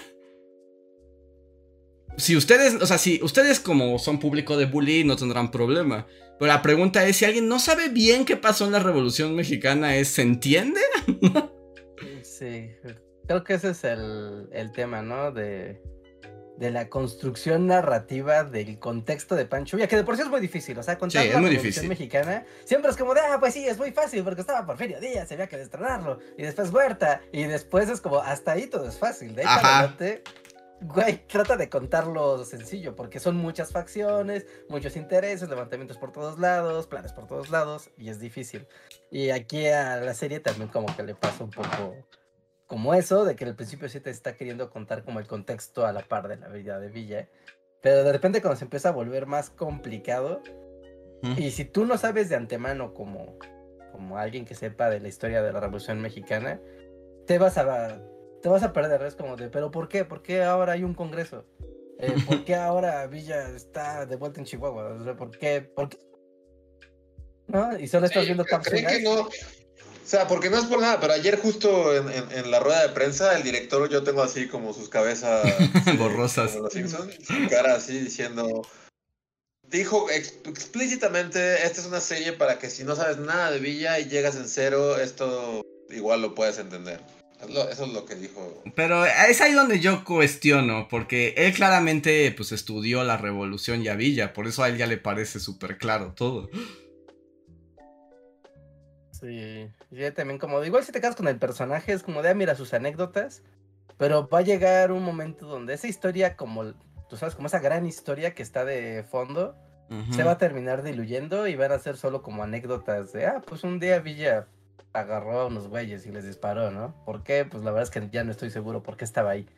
¿O qué consecuencias tuvo que estuviera ahí? Que por ejemplo nos ponen aquí en el chat que Revolución Mexicana más que Game of Thrones. Sí, estoy de acuerdo, y siento que eso también le falta un poco a la serie, como explotar más como como la cuestión justo de conectar las intrigas, quién contra quién, el objetivo, o sea, como que le falta un poco, o sea, yo sé que no es la intención, porque es como, ve, Pancho Villa tiene aventuras, pero creo que hubiera estado como bien padre, como que jugaran con todo ese contexto político, porque es muy interesante, y sí hay más intrigas que en Game of Thrones, y es muy malvado todo. Sí, es que es el problema, o sea, yo lo, veo como, como de, bueno, la serie se llama Pancho Villa, ¿no? No era la Revolución Mexicana. Exacto. Entonces, como que querer, o sea, y te quedas picado porque todo esto pasa durante el contexto de la Revolución y al principio como que te la están contando y después ya se vuelve tan enrevesado que te la dejan de contar y simplemente presencias acontecimientos y ya. Y, se pierde, pero ahí es que ahí se ve el potencial narrativo. Ajá, es que hay mucho potencial, sí. Para hacer una, o sea, si tú hicieras una serie, o sea, como si, como con esa estructura de Game of Thrones, de a ver, estos van a ser los capítulos de los Targaryen, estos van a ser los, o sea, estos van a ser los capítulos de cada una de las casas, ¿no? Y vas a ver como qué quiere cada uno y después vas a ver cómo se juntan, pero tú como espectador ya vas a saber qué quiere cada quien y cuando se traicionen y se maten, va a cobrar un chorro de sentido. ¿no? y, pero tienes que irlo cocinando, ¿no? Estos tienes que irlos, irlo, cocinando con, con, tiempo. Y en cambio aquí, pues como enfocándote a un solo personaje, pues, pues sí, se queda, sí, es que se siente, es lo malo, que se termina sintiendo ese vacío de, como de... Ay, yo quiero saber qué pasó, por qué ese güey era malo y de repente ya no era malo. y de repente ya no era bueno, ¿no? Sí, eso es como lo que tiene, pero está interesante, la verdad. O sea, como que está interesante, es algo que como que sí puedes ver. A lo mejor no, no, no, no, no es como tu serie favorita. Pero. Y te digo, a, mí. y por ejemplo, las batallas y las representaciones de muchas cosas están padres. Ajá, sí, tiene como muchos. Ya, representaciones de locación, está padre, como datitos, así como de datos de la revolución. Eso no me gusta tanto. Eso no me gusta tanto, sus datos que te avientan en la cara. historia, Andrés. Es como que estudias historia. Entonces, para cuando estás así en una borrachera y diciendo, ah, ¿sabías que había un tal Rodolfo Fierro con una moto? Qué loco, ¿no? Y ya, that's it. Para eso sirve. Sí, sí, sí. Pero... O sea, ¿tú crees que son muy acá on the nose? Así, los datos. Algunos sí me lo parecen. Y como que. Siento que está. O sea, como tiene estos momentos como de que cada personaje tiene que decir su catchphrase. Y están como muy de calzador. O sea. Como de dilo tuyo, Porfirio ah, Díaz. Exacto, Porfirio Díaz es muy claro. Porque Porfirio Díaz en toda la serie solo tiene una escena, ¿no? Eh. Y literalmente es así Porfirio Díaz diciendo, Madero ha despertado al tigre, a ver si puede domarlo. Y es como, ¡Bú! Y no, es como Reinhardt, ¿no? Dijo su cosa, es así como Porfirio, di lo tuyo. o por ejemplo... o sea, entiendo, pero también es que es cierto lo que dice Reinhardt. O sea, tú estudias historia. ¿Entiendes? Sí. también... Sí, sí, sí, sí, sí. No todo el mundo. Entonces tal vez. Bueno, ya la veré. Ya la veré y veré de qué lado ah, caigo hay cosas que puedo... específico. Porque pues ya me predispuse, ya me predispuse a que es un factor a considerar, ¿no? Supongo que sí va a ser como muy. Si ya, si ya leíste mucho de la revolución, va a ser así como de. Ah, dijo lo suyo. Entonces ya le diré si es molesto o no. Entre la bola de gente, así, habíamos mucha gente y pues estábamos allá el grupito de los niños niños que saben de historia, ¿no? Y pero también estaba pues gente de prensa, ¿no? Y de medios y artistas y así. Y ya sabes, levantando oreja, cuando estaba pasando el como el super resumen de toda la serie, con clips de toda la serie, o sea, había alguien que así vio y dijo, le dijo a, su acompañante, o sea, que Pancho Villa estuvo en la Ciudad de México una vez. Ajá. pues sí, pues hay gente que no lo sabe, o sea, pues sí. Sí, hay gente que no sabe que Pancho Villa le puso a Francisco y Madero a la calle. A la calle. no lo sabe y no tiene nada, en, o sea, debería de saberlo porque... No debería, pero, pero, sí, puede no saberlo, puede no saberlo. Puedes no saberlo y es como de, ay, ¿a poco Pancho Villa estuvo en Ciudad de México? Ay, ¿a poco Pancho Villa conoció Zapata? Sí, pues hay una foto, pero tal vez nunca has visto la foto, ni en los stands turísticos, ¿no? sea que está, está bien, ¿no? Pensándolo como de, ok, si yo... O sea, a mí, a mí me... O sea, no digo que esté mal, solo digo que a veces es muy in your face. O sea, por ejemplo, cuando Villa conoce a Madero, lo primero que dice Madero, así, su frase número uno es... Señor Villa, yo creo en el ocultismo y en hablar con los muertos. Y es como, ¿en serio así abres una conversación? Yo pensé, o sea, pensé que iba a decir sufragio efectivo, no reelección. No, lo dice. Esa sí no la dice. No, la dicen otros. la dicen otros personajes. Ajá. Pero, a, Madero no se lo escuchas decir curiosamente. O sea, y está bien que traten que, que Madero era espiritista. eso, eso me parece bien para que todos digan, sí, porque era espiritista. Pero solo siento que es como que te lo arrojan a la cara así en la primera escena de Madero. Y es como, podría por lo menos decirle buenas tardes, general. He escuchado mucho de usted. No, no sé, es como, como que se siente como muy. Ah, sí, recuerden que era uh, espiritista. Pero esas son quejas de alguien que sabe historia. También, sí. Sí, sí, porque tú ya, lo obvias. Tú, lo estás obviando, ¿no? Y es como, de, ay, me a decir algo que ya sé. Pero sí, o sea, pero es, esta, creo que también por eso es valioso como tener la, la percepción de diferentes disciplinas que lo ven, o sea, como la gente que se dedica a la actuación, la gente que se dedica a la producción, la gente que se dedica a la historia, la gente que se dedica como a esto de las series internacionales y ver como cada quien qué, qué evaluación le dio a la serie. Y al menos por lo que se escuchaba ahí en, entre voces en general, como que esta serie está padre, o sea, es como de... Pues, está bien. Lo que sí debo decir es que con todo y lo que se le pueda criticar, que hay varias cosas, pero sí está interesante verla, o sea, solamente es como ver la revolución, ¿no? O sea...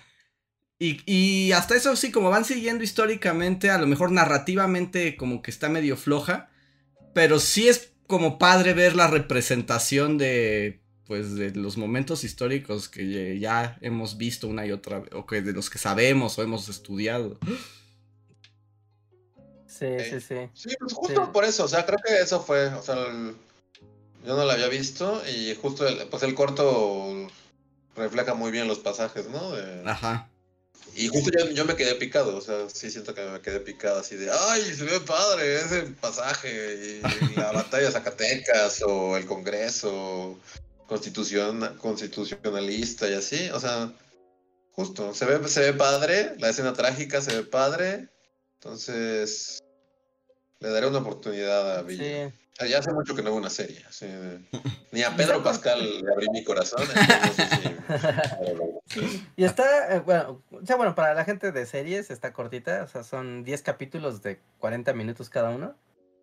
O sea, yo me aventé la mitad en una, sé que en una tarde fue de a ver. Y empecé con onda medio escéptica.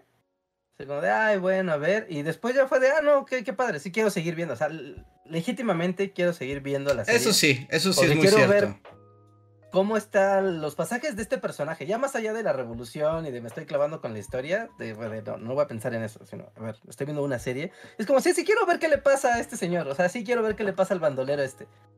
Neta que sí me, llama la atención. Entonces está, está construido bien como el, como el, el desarrollo de Villa. Y si despierta. pero de Villa sí. y sí despierta tu curiosidad lo suficiente para querer ver el siguiente episodio. O sea, eso. Y eso ya es mucho decir. Eso ya es como un gran acierto. Sí. Ok, pues sí, o sea, la neta, la neta sí me están vendiendo la serie aún más. Creo que... sí. Sí, sí, sí. La verdad, suena bien. Sí, es un buen espectáculo, ¿no? Y está padre.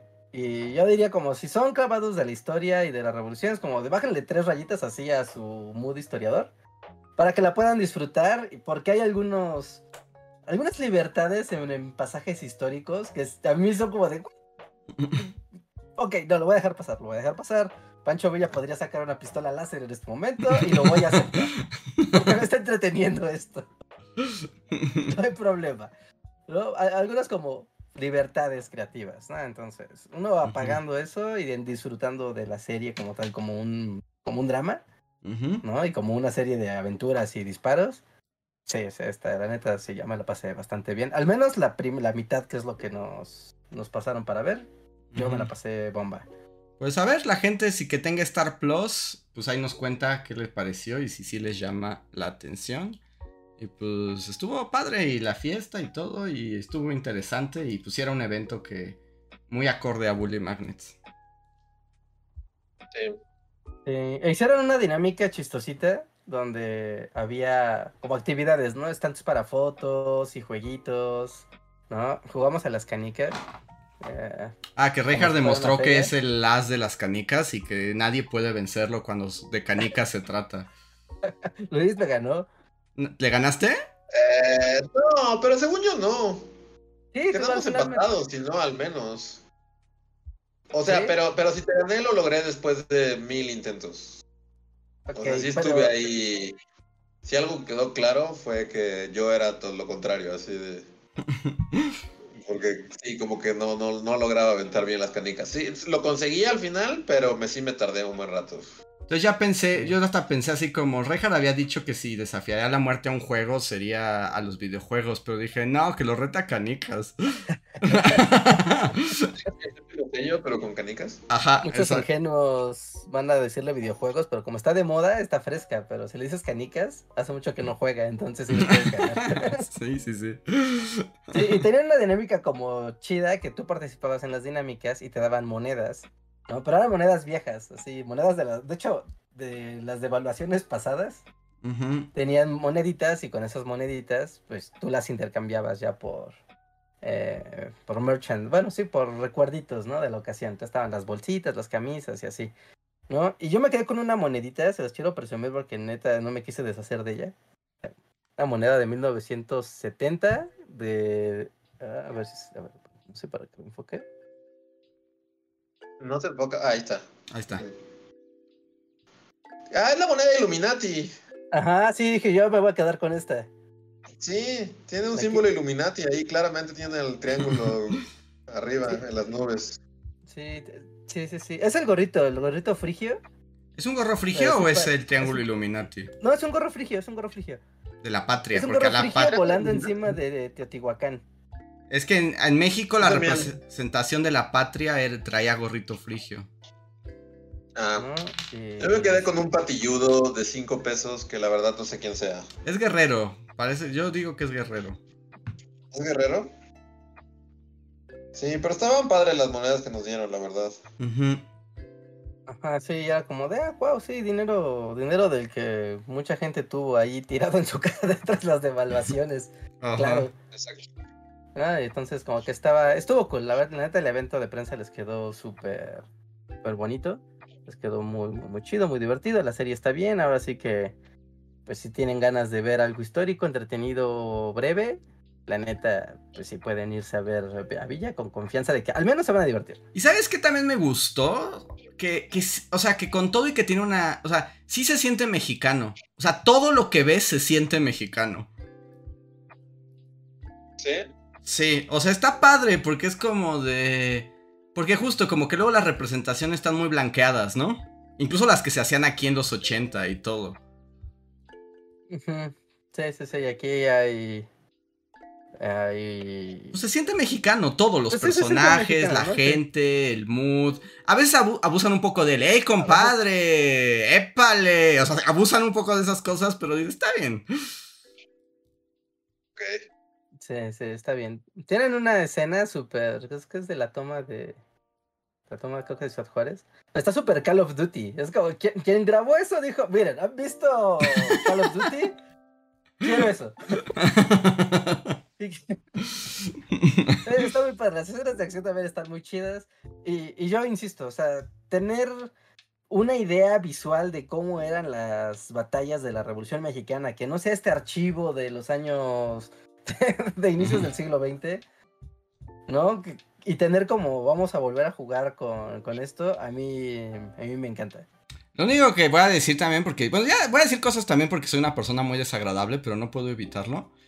O sea, a veces me quedo como con esa onda, como que, ¿qué pasó con la dirección? Porque te diste cuenta, Reinhardt, que a veces hablan como de Chihuahua y a veces no. Los mismos Ajá, sí. personajes. Es muy confuso.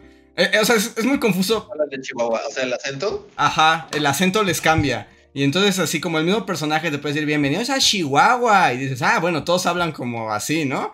Así Y luego- se sean. Ajá, y luego al rato dice, ah, sí, Chihuahua, qué gran lugar. Y es como, un momento. Es como, ¿estaba en México? ¿Del norte? O... Ahí como, ¿qué pasa con esa continuidad de los acentos? y lo que me divirtió mucho, Sí. aunque no sé si eso sea bueno o malo o lo que sea, pero todos los gringos que se hablen, ha- hablan como los gringos de Bully Magnets. Es como, oh, señor como yo, Pancho Sam. Villa. Ajá. No, en, el, en el corto es así como, esa es la voz que yo hago del tío Sam, Sí. señor. Es chistoso, pero bueno, ya no me hagan caso porque ya saben que yo me quejo de todo, pero son quejas divertidas. Sí, Sí, sí, sí, yo, sí, yo, sí, yo creo que sí le daré una oportunidad a Pancho y ya les diré si coincido más con Reinhardt o con Andrés. Sí, sí, En sí. que es too much, too much, este, Dato histórico de, fuera de ah, contexto. de sí. monografía. de, Esta es su frase. A todos tienen su frase. Ya no llegué a Zapata, pero seguro también dice: Es mejor morir de pie que. Digo, vivir. No, morir de pie que vivir de rodillas. Seguro lo dice, estoy así, seguro no, lo dice. no. Bueno, en el corto salió, en el corto ¿Ah, sí? sale la frase. Ah, Sí, pues sabe sí. la frase. Es que es igual, pasa Sí, igual sí, que sí. Sea, en una parte del corto sale. Ah, porque aparte. No, ya. cuando habla de Zapata, cuando habla de Zapata, nos pasaron el corto y cuando habla de Zapata, sale Zapata con un vaso de, de coñac. De coñac. Otra cosa que seguro se sacaron de Bully Magnets. Ajá. Entonces lo un primero fact, que ves es Zapata con coñac. Bueno, y la voz en off, que obviamente esto está editado, pero en el corto ves Zapata, coñac. Y justo dice, es mejor morir de pie. O sea, entonces, entonces sí la dice. También Sí. en el corto. sí, todos dicen su frase. O sea, todos Sí. dicen su frase. Sí, todos dicen su cosa eh, para que te quede claro quién es, ¿no? Entonces, pero según yo está bien, porque no los vuelves a ver. Pues como, ese es tu capítulo y es 10 minutos. Así que tiene que decir su cosa y despachando. Y despachando, despachando. Así que, que bueno, pues pasen a verla. Pasen a verla, está padre, eh, está divertida. tiene archivo bonito. Yo estoy casi seguro de que estuve en Zacatecas cuando grabaron una toma de ahí, de la toma de Zacatecas, porque había un montón de, de, de estos en cuadritos de paja, ¿no? Enfrente del Parque Independencia, y estaba cerrado y había un chorro de caballos, y era como de, ah, pues, están mm. grabando una película, una novela o algo así. ¿no? Y ya cuando vi la escena, fue como de un momento, ese es el lugar con un montón de paja por todos lados. es probable. Es probable. Que a mí lo que me sorprendió que dijeron es que se grabó toda en 70 días. Sí, bastante rápida. O sea, me pareció como muy pronto, ¿no? Para tantas cosas que pasan. Sí. sí ¿no? O dónde, sí. O sea, grabaron en la Ciudad de México también, hicieron calles de la Ciudad de México, este... Grabaron en la Ciudad de México, en Chihuahua, en Zacatecas y creo que en Jalisco. Como que todos los lugares que son como lugares mexicanos genéricos no, no especificados son Jalisco. No, salen cosas y te ven como que... Sí, sí, como que siento que es como de... Esta escena va enfrente de este edificio emblemático. O sea, pero es esta escena. Y el resto sí se nota que es, pues, es set.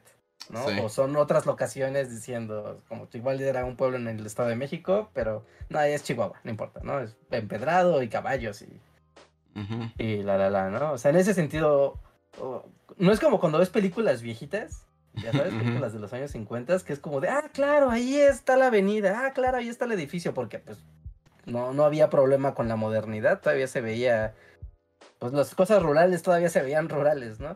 Y ahorita todo es como de, claro, pone el centro de, Jalisco, ¿no? Y el centro de Guadalajara y pues se te va a cruzar una, un güey con una... Pero al parecer tengo que Jalisco todavía tiene muchos lugares que se ven como el México antiguo. Entonces, si alguna vez necesitan un escenario como de México...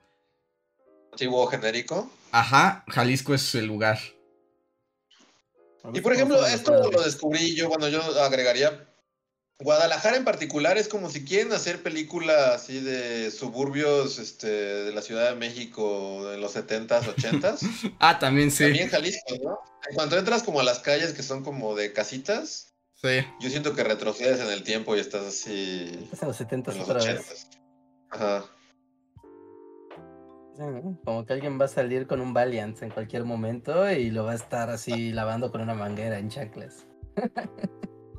si alguien quiere hacer su versión así de su, Roma y vivió, le tocó vivir como 80s, 90s. Ajá. Grave en, Guadalajara. sí. Muy bien, déjame paso a los superchats que tenemos porque ya estamos llegando al final del stream. Em, Karen Paulín nos dice: Bullies, ya extrañaba verlos en vivo. Ayer se miraban muy guapos con sombrero. Yo me compré uno rosita ayer para ver Barbie. Ya, que ya, ya veremos. Ah, hoy en las calles está la barbimanía, ¿eh? Sí, sí, yo pasé ahorita por reforma. Sí. Yo no quiero ser como, como. Bueno, ya, voy a hacerlo. no, no, claro que quieres. ¿Cuándo nos hemos, ¿cuándo eso nos ha detenido? No, no, quiero, no, es que me afecte tanto, pero siento que va a estar, que como que está demasiado hypeada y siento que va a estar chafita y como... Bueno, yo no la voy a ver, no, no creo verla, porque pues voy a usar mi mi boleto de cine para ver este, a Tom Cruise así queriendo suicidarse.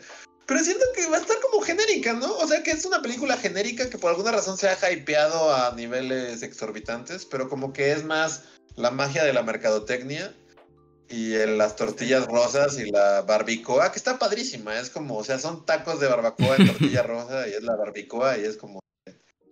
Pero siento que en sí la película debe ser bastante genérica y... Yo creo, yo, yo creo que va a ser Spider-Man 3, o sea, la última Spider-Man 3, que se hypeó tanto, cuando la gente la vea, a todo el mundo le va a gustar, pero cuando la ves con detenimiento es como, no está buena realmente.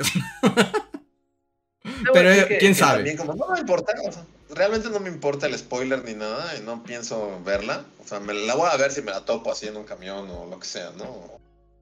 Pero no. Entonces como que ya medio vi como la, recepción que ha tenido, así con diferente crítica y así. Y justo, o sea, tal vez me equivoque, pero está muy cagado que es lo que dices, o sea, como que recién salida del horno, siento que todos están como no fingiendo que les gustó, pero como que sí esforzándose un poco por, por Decir lo maravillosa No, sí me que es. gustó, Pero que en realidad, lo que, como lo están diciendo, y tal vez yo lea ahí mucho entre líneas, cosas que no hay, siento que se lee como un. No, realmente está súper genericota y es como la película más X del mundo, pero como ha habido un hype tan grande. Como Spider-Man. que- Como Spider-Man 3. Ajá, Como Spider-Man 3. Spider-Man 3, exactamente. Como Spider-Man 3. Sí, sí, como Spider-Man Ajá. en 3. A Mario Bros. le pasó igual, ¿no? O sea, empezó y fue como todos. "Bueno, No mames, después la, vas, ves un segundo rol y es como de, ok, está bien, pero tal vez no es para soltar cohetes, ¿no? Pero es que eh, justo ayer estaba. Estábamos platicando de eso y cuando estaba en la fila estaba platicando con este cuate de, de Atomo Network, con Remy, Ujú. ¿no? Como de si las películas en realidad son productos o son acontecimientos. Ujú. ¿no? Y estábamos platicando de eso, y yo le, de- bueno, ya estábamos comentando justo que muchas películas viven el momento de- del estreno. Y realmente Ujú. eso es lo que las hace muy valiosas, el estar trepado al mame, hacer las bromas, estar en la onda, estar en el flow de, de- del estreno y de la conversación. Y eso hace que la película sea muy buena, porque es como el hilo conductor para, para convivir. Pero que en realidad muchas de las películas, pues sea cuando las ves un año después, ni siquiera tan lejos, ni siquiera te tienes que ir así a, a años de distancia. La ves a un año de distancia donde ya los memes ya no están fluyendo y ya nadie está hablando de la película y tú la ves sin contexto y tal vez las películas no son tan divertidas ni tan buenas. Sí, es eso. Spider-Man 3. Como Spider-Man ¿no? 3. Y, pues, Exactamente es esto, ¿no? Spider-Man Estamos 3. viendo Una y otra y otra y otra. O quién Bueno, sabe, tal vez Barbie sea la mejor obra de la cinematografía desde el Ciudadano Kane, quién sabe. Tal vez. De pronto vi el video Bully y dije, está padre. Ya, con esto no tengo que ver la película. Vi el video Bully, tuve mis notas de Barbie y estuvo padre, educativo. Y pasen a verlo. Porque el Ah, video, porque- también tenemos a nuestra Barbie. También tenemos a nuestra Barbie. Y nuestro video, pues sí, no está tan hypeado, o sea, como la película, pero pueden llevar datos históricos con sus compañeros. Esta Barbie es históricamente correcta. sí. Ajá. Sí, sí, pueden romper la magia de Barbie con datos históricos reales de Barbie. sí, sí, sí. No dejen de pasar esa oportunidad, esa única oportunidad en la vida. En la vida, no única. Sí, sí, sí. Muy sí, bien. pasen a ver el video, está, está muy padre, está muy bien documentado, está muy bien ilustrado, está, está muy bien el video de, de Barbie con todo el hype. Creo que vale la pena treparse y reflexionar sobre las dinámicas de consumo y cómo el capitalismo forja la sociedad. Ajá, y la cultura. Y lo asumimos sin cuestionar nada. Así que está, está bien, ¿no? Está bien. Hay que disfrutar las cosas, pero también ser críticos con ellas. Muy bien. Eh, tengo un super chat de Nata de Leche que nos dice: Hoy es el Día Nacional del Bibliotecario. Felicidades a los bibliotecarios. Mis papás son optometristas y confirman la resequedad post cirugía. Luis, ve por tus lentes porque en un futuro vas a sufrir mucho con la presbicia. No, más bien no quiero saber qué es presbicia. Sí, gracias. Voy a ir con lentes. ¿Y tus notas? Las notas que decías, las ¿qué? como Turbo Tears? ¿O ¿Cómo se llama? Turbotier sería un gran nombre. Turbo Tears. Este. Flash. Ah, Pero gracias, gracias por el consejo. Y sí, reconsideraré el usar lentes. Aunque mi visión empeore año con No, año. va a pasar. O sea, pero no, los lentes lo frenan pasa, un poco. La bruja voló sobre mí. qué mal de ojo. No, no es un búho, en realidad es una bruja que te está echando una maldición. A tus ojos. Cuando clavas un cuchillo en la tierra, haces Ya que está llueva, de ¿o cómo es panteón. Dejará de llover, sí. Ajá. ¿O es para que llueva o para que deje de llover? Ya no estoy seguro. No, para No que sé, no creo llueva. es para que llueva, ¿no? Ajá. No, es para que no llueva. Si va a llover, ¿Para que no llueva? sí, por ejemplo, cuando estás haciendo un picnic y es como estás haciendo tu carrita asada y ves que se nubla, pones un cuchillo en la tierra para que no llueva y no te arruine el, el evento. Sí, es Mm. para que no llueva. Ah, ok. No. También servía para el labio leporino, ¿no? ¿O esa era otra cosa? ¿Sí, había. Sí, no sé tanto, la verdad. Sí, como para evitar que el niño naciera con labio leporino. Pero bueno, ya es muy tarde para Ah, hablar de supersticiones. eh, Listón rojo, ¿no? Como co- Ah, era el listón rojo. Ah, sí, es cierto, era el listón rojo. Era el listón rojo. en sí. la pancita de, de Ajá. la mujer. Para evitar ese mal, el labio leporino. Sí, sí, sí. Pero bueno, ya, ya- ahí- es muy tarde para hablar de conjuras. A ver, sí, Sí. Luego hablamos de. Siguiente podcast, conjuras. Conjuras locas. Este, y voy a leer unos super gracias, así como ya, no todos, pero ya algunos, por favor. Sí, porque para que avancen. Tenemos un super gracias de hace un mes de Químico Gamer, que en el podcast El terror de las filas digitales nos dijo: Super gracias para que Luis sí haga el video de la Nahuacali. Es mi museo favorito y el más bonito de la CDMX. El museo más maravilloso de la historia. Como Y- el castillo de Darth Vader. Y tú dijiste que tiene una gran historia, entonces yo, yo creo en ti. Pero eso no es que aquí en la historia, la, ¿a quién le importa la historia de Juan O'Gorman, Diego Rivera y Frida Kahlo? Y... Si lo ponen. y- Bueno, yo pienso que Frida- sí es que ese- Frida, por ejemplo, así como, como visión Barbie capitalista, así... Villelles, Villelles. Frida, por ejemplo, es un tema que sí veo jalando mucha banda. Sí. Si es un video de Frida, Frida. Sí. Ella sí. Diego Rivera no creo que tanto, ¿sí? No. Sí, Diego Ah, Rivera. no tanto, pero a menos- Más Frida. Frida. Más Frida, obviamente. Sí. Sí, Frida es como súper. Sí, ese y Y- subtitulado al inglés, ya es como Turistas Time, así afuera de la Casa Azul, así formados. Es como, güey, viendo el video. Sí. Es que, según yo, el Anahuacalli, como yo lo concebí en ese video que tal vez nunca haga porque nadie lo va a ver, era no solo un video, sino como varios, porque el Anahuacalli condensa Diego, Frida y hasta Dolores Olmedo y Juan O'Gorman y todos. Como entonces puedes hablar de muchos personajes y de muchas cosas del- de esa época en México y de la cultura condensados en ese museo, pero pues véanlo. Porque yo me enojo y cada vez salen más canales de historia que alcanzan el millón de suscriptores como a los tres meses y es como, ¿qué está pasando? Hay que copiarles los temas. así. ya, los temas. a ver. Pero sí, tal, tal vez, tal vez suceda. Es un bonito museo. O que nos pague la Nahuacali para hacer un museo. Para hacer un video. A ver. Miguel Méndez, historiador del podcast, nos deja un super gracias en el video El INE te spoilé Evangelion, que dice: Super gracias porque han dado un poco bajoneado y últimamente solo alcanzo el editado por trabajo. Pero el algoritmo me recomendó este podcast y siempre volver al pasado y escuchar cosas random me divierte muchísimo. Es curioso que aquí le preguntan a Andrés sobre live action de One Piece y ya decía que no te entusiasmabas. También hablan de otros live actions. Para Short, hay en el minuto, bueno, ahí pone un Luis cantando la canción de Vive sin drogas. Seguido de anécdotas como cuando su escuela iba a marchas pro aborto o cuando vio al papá durante un segundo. o su maestra que estaba obsesionada con el abogado del diablo. Ah, sí, esa maestra, qué pedo. Señora, tenemos 10 años. Y le dice, por último se preguntan qué se sentiría ser muy rico y qué harían. Y referente al último podcast, la campaña de Draculízate sería una realidad. No, ya, ya valió gorro. Perdón por lo extenso, Bruce. Bulis, gracias por todo. Gracias a ti, Miguel. Como siempre, muchas gracias.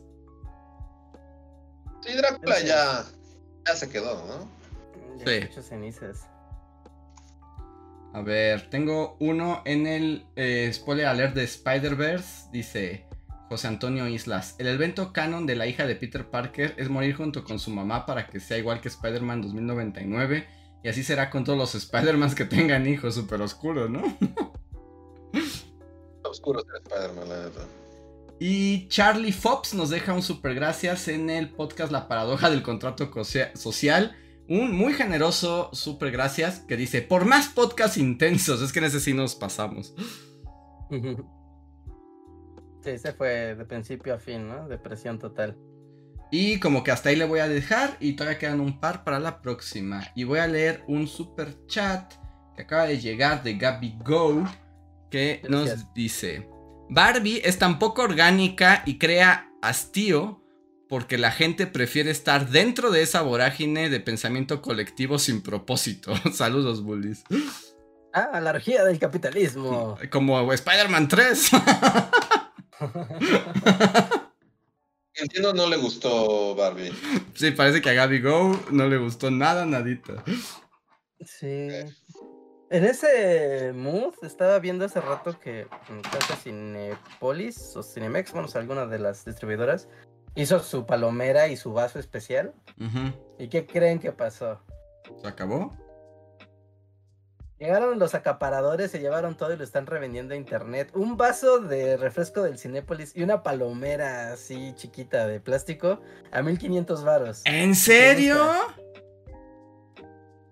En serio. Homero, es así como de, pues yo digo que si alguien es tan estúpido para pagar eso, merece morir.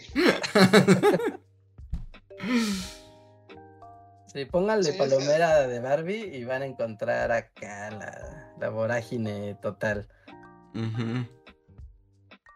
Qué espanto. Pero bueno, amigos, hemos llegado al final del podcast. ¿Les parece que me vaya súper rápido para que tengamos unos momentos de poscotorreo? Sí, venga.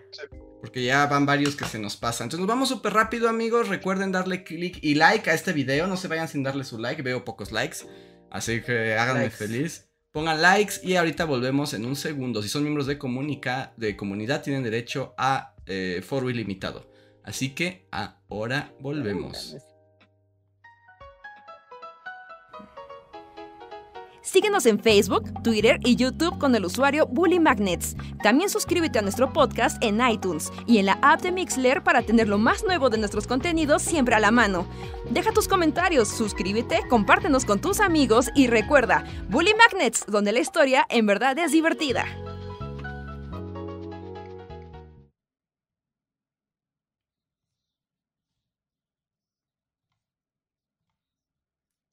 Ya volvimos y Reinhardt está buscando las palomeras de Barbie en Mercado Libre que están a mil pesos. La gente es una rata. Asquerosa. Hasta dos mil varos. El vaso, que tampoco es como que digas, uy, que pues es un vaso de Barbie rosa muy bonito, pero pues es un vaso del Cinemex, o sea, es un vaso del Cinemex. Los vasos que traen del tianguis tirados así en 15 días. No vale nada. ¿Saben cuánto costó producirlos? Nada, dos centavos. 1400 pesos. Mil, 1250 el más barato. La gente está bien mal. ¿Y qué dicen los comentarios? Es como de yo quiero esto, tome señor mi dinero, soy bien idiota. Pues, mm, a ver, voy a irme a Facebook, al marketplace de Facebook. Uy, no, pero ese es como el lugar más oscuro a que puedes ir, ¿no? No vayas, Rejar, es como donde uno toca la luz, el sol. La, la, más barata de. Sí, no, es que en Mercado Libre está. Y bueno, ahí no puedes ver comentarios de la gente ni y nada, si quieren ver esto en tiempo real, amigos, solo métanse en Mercado Libre y pónganle Palomera Cinemex y, y ya, ¿no? yo solo pediré en chat y es como, o sea, tengo un cuadernito de dibujos, pero voy a hacer una prueba. Porque ahorita no me estaba acordando que hice esto, porque últimamente estoy como dibujando mucho, pero es un dibujo para Reinhardt. A ver. Reinhardt, a ver si se logra ver bien y a ver si lo logro enfocar. Este es un cheto accurate. ¡Wow! Es cheto con sombrero. cheto vaquero. Cheto vaquero. Ah, es... en Chihuahua y luego recordé que tú tienes una foto de Cheto con sombrero y, creo que dibujé a Cheto sin querer. Quedó inconsciente. Está bien bonito. Sí, sí, sí, diría que sí, tiene sus ojeritas de payaso y todo. Ah, es que empezó todo con un ojo de Chihuahua y luego recordé que Cheto tiene sus ojeras de Sí, de expresionismo alemán. Y, luego acabé poniendo. Y hasta ahorita que, o sea, porque no recordaba haberlo hecho. Y hasta ahorita va como, ah, mira, aquí tengo a Cheto. Se lo voy a enseñar a Reinhardt a ver si. Qué chido, compártelo. O sea, es como. Sí, sí, es cierto, ¿verdad? Cheto tiene eh, ojeras como para el doctor Caligari, así. Cheto podría salir en el doctor Caligari, así. tiene ojeras expresionismo alemán. Está bien padre. A ver. Sí, es un Accurate Cheto. Sí. Sí, Accurate Cheto, sí, sí, sí. Sus ojeras le dan mucha personalidad. Sí. Sí, sí, sí, sí, cuando tiene sus ojitos de. sus ojitos de payaso, funciona, funciona muy bien, Cheto. Y saludo a los miembros de comunidad que se están uniendo al poscotorreo. John Racer, gracias. Shadow, Café Poema y Mar. Isaac que nos dice, hola bullies, me ando muriendo, pero al menos ya confirmé que no es cobicho. Y lo de Barbie, wow, la gente de plano quiero abusar, ojalá se les quede. Que te recuperes pronto, Isaac. Esperemos que pronto vuelvas con al mundo de los vivos. Y aparte es la gente de Ciudad de México, ¿no? Por, no, no puro abuso, por la gente por eso la gente de los estados odia a los chilangos. Sí. Ya aquí está aquí el regio tratando de imitarlos. ¿No? Mil varas. ¿Cuánto sin hambre? Facebook. Ah, Facebook es un lugar oscuro, Reja. No vayas ahí. Te puede hacer daño. Ay, cuánto sin hambre. Ay, Dios, cómo son. Pero bueno, ahí está. Eh, no entren en la dinámica. Alejandro Puga nos dice, Bullies, estuve todo el día generando imágenes de inteligencia artificial y es muy impresionante. Creo que estoy ciego.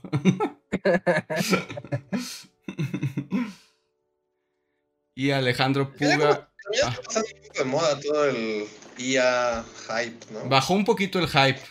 Sí bajó un poco el hype, según yo. Sí, ya, ya bajó como esa... Esa... La fiebre de generemos cosas con la inteligencia artificial. Ya, ya ahorita es como de, ah, mira, hice un proyecto, hice algo, me divertí, pero ya no es como todos los medios hablando de eso, todas las páginas hablando de eso, todos los canales de YouTube haciendo su, can su video reflexionando sobre eso. Todos los canales que iniciaron con, este guion está escrito con una inteligencia artificial. Todo lo que estás escuchando lo escribe GPT en menos de unos segundos. ¿Tú qué pensarías? Y nos pregunta si hemos pensado en usar esta tecnología para los videos. Pues hasta el momento no ha sido parte de la cuestión, ¿no? Oh, perdón. Que si hemos considerado usar esta tecnología de imágenes de inteligencia artificial para los videos. Mm, pues de momento no. de momento todavía no. No, porque es que también va como, es como medio contranatural a, a Bully. O sea, supongo que habrá, hay, o sea, hay algunos recursos genéricos en los que seguro sería muy útil, como eh, cárcel medieval con una silla. Es como perfecto, sí, una cárcel medieval con una silla. O sea, en genérico me funciona. Pero muchas veces lo que se ilustra en los videos, incluso los fondos, que a veces pasan súper desapercibidos, están los muñequitos moviéndose y atrás hay un fondo. No, es como, ah, es una oficina. Y es como, no, es una oficina cualquiera. Es la oficina. Sí, sí, sí es la oficina real, es el lugar real, es una foto, tal vez no es el tiempo correcto, pero sí es el espacio correcto, entonces cuidamos mucho eso, así que utilizar la inteligencia artificial pues es romper como ese, ese encanto que tiene la edición del Bully Video. John Rezer nos dice, pues para lo que les podría servir es que ayudan a filtrar silencios en audios y cosas así. Que de hecho sí, porque yo por usar un micrófono chafa que ya me regañó Reinhardt, eché a perder dos grabaciones. pero bueno, esas cosas. Esas cosas pasan. Sí, bueno, pero para ahorrarte chamba, sí. A mí lo que no me late tanto es que no sabes dónde terminan esas cosas. O sea, es como de, ay, sí, la soluciona mágicamente, sí, pero ahora tu audio lo tiene el gobierno chino y todo lo que tú estás diciendo ahí ya lo puede utilizar alguien más sin. Ese es el problema, ese sí es un problema. Pues, así es como de, oye, pues igual y esto lo imprimen en algún otro lugar y es el guion que tú hiciste. Pues, y, literal les está cediendo todos los derechos y, formas, ¿no? Siempre tengan en cuenta que cada que suben algo, están cediendo todos los derechos de uso a perpetuidad.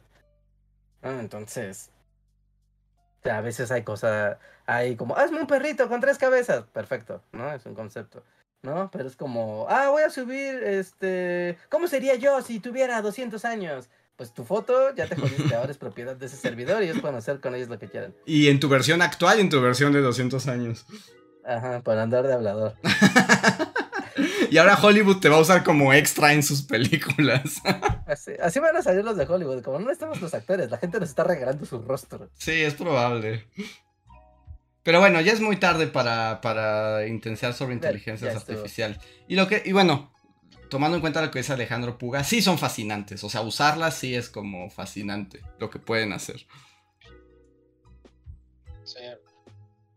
Pero bueno, amigos, ahora sí, ya casi son las once y media. Entonces, nosotros somos los Bully Magnets y es momento de despedirnos. Gracias a todos los que se han unido el día de hoy. Y pues vean Barbie y estén atentos a nuevos videos. Bye. Nos vemos. Bye. Bye.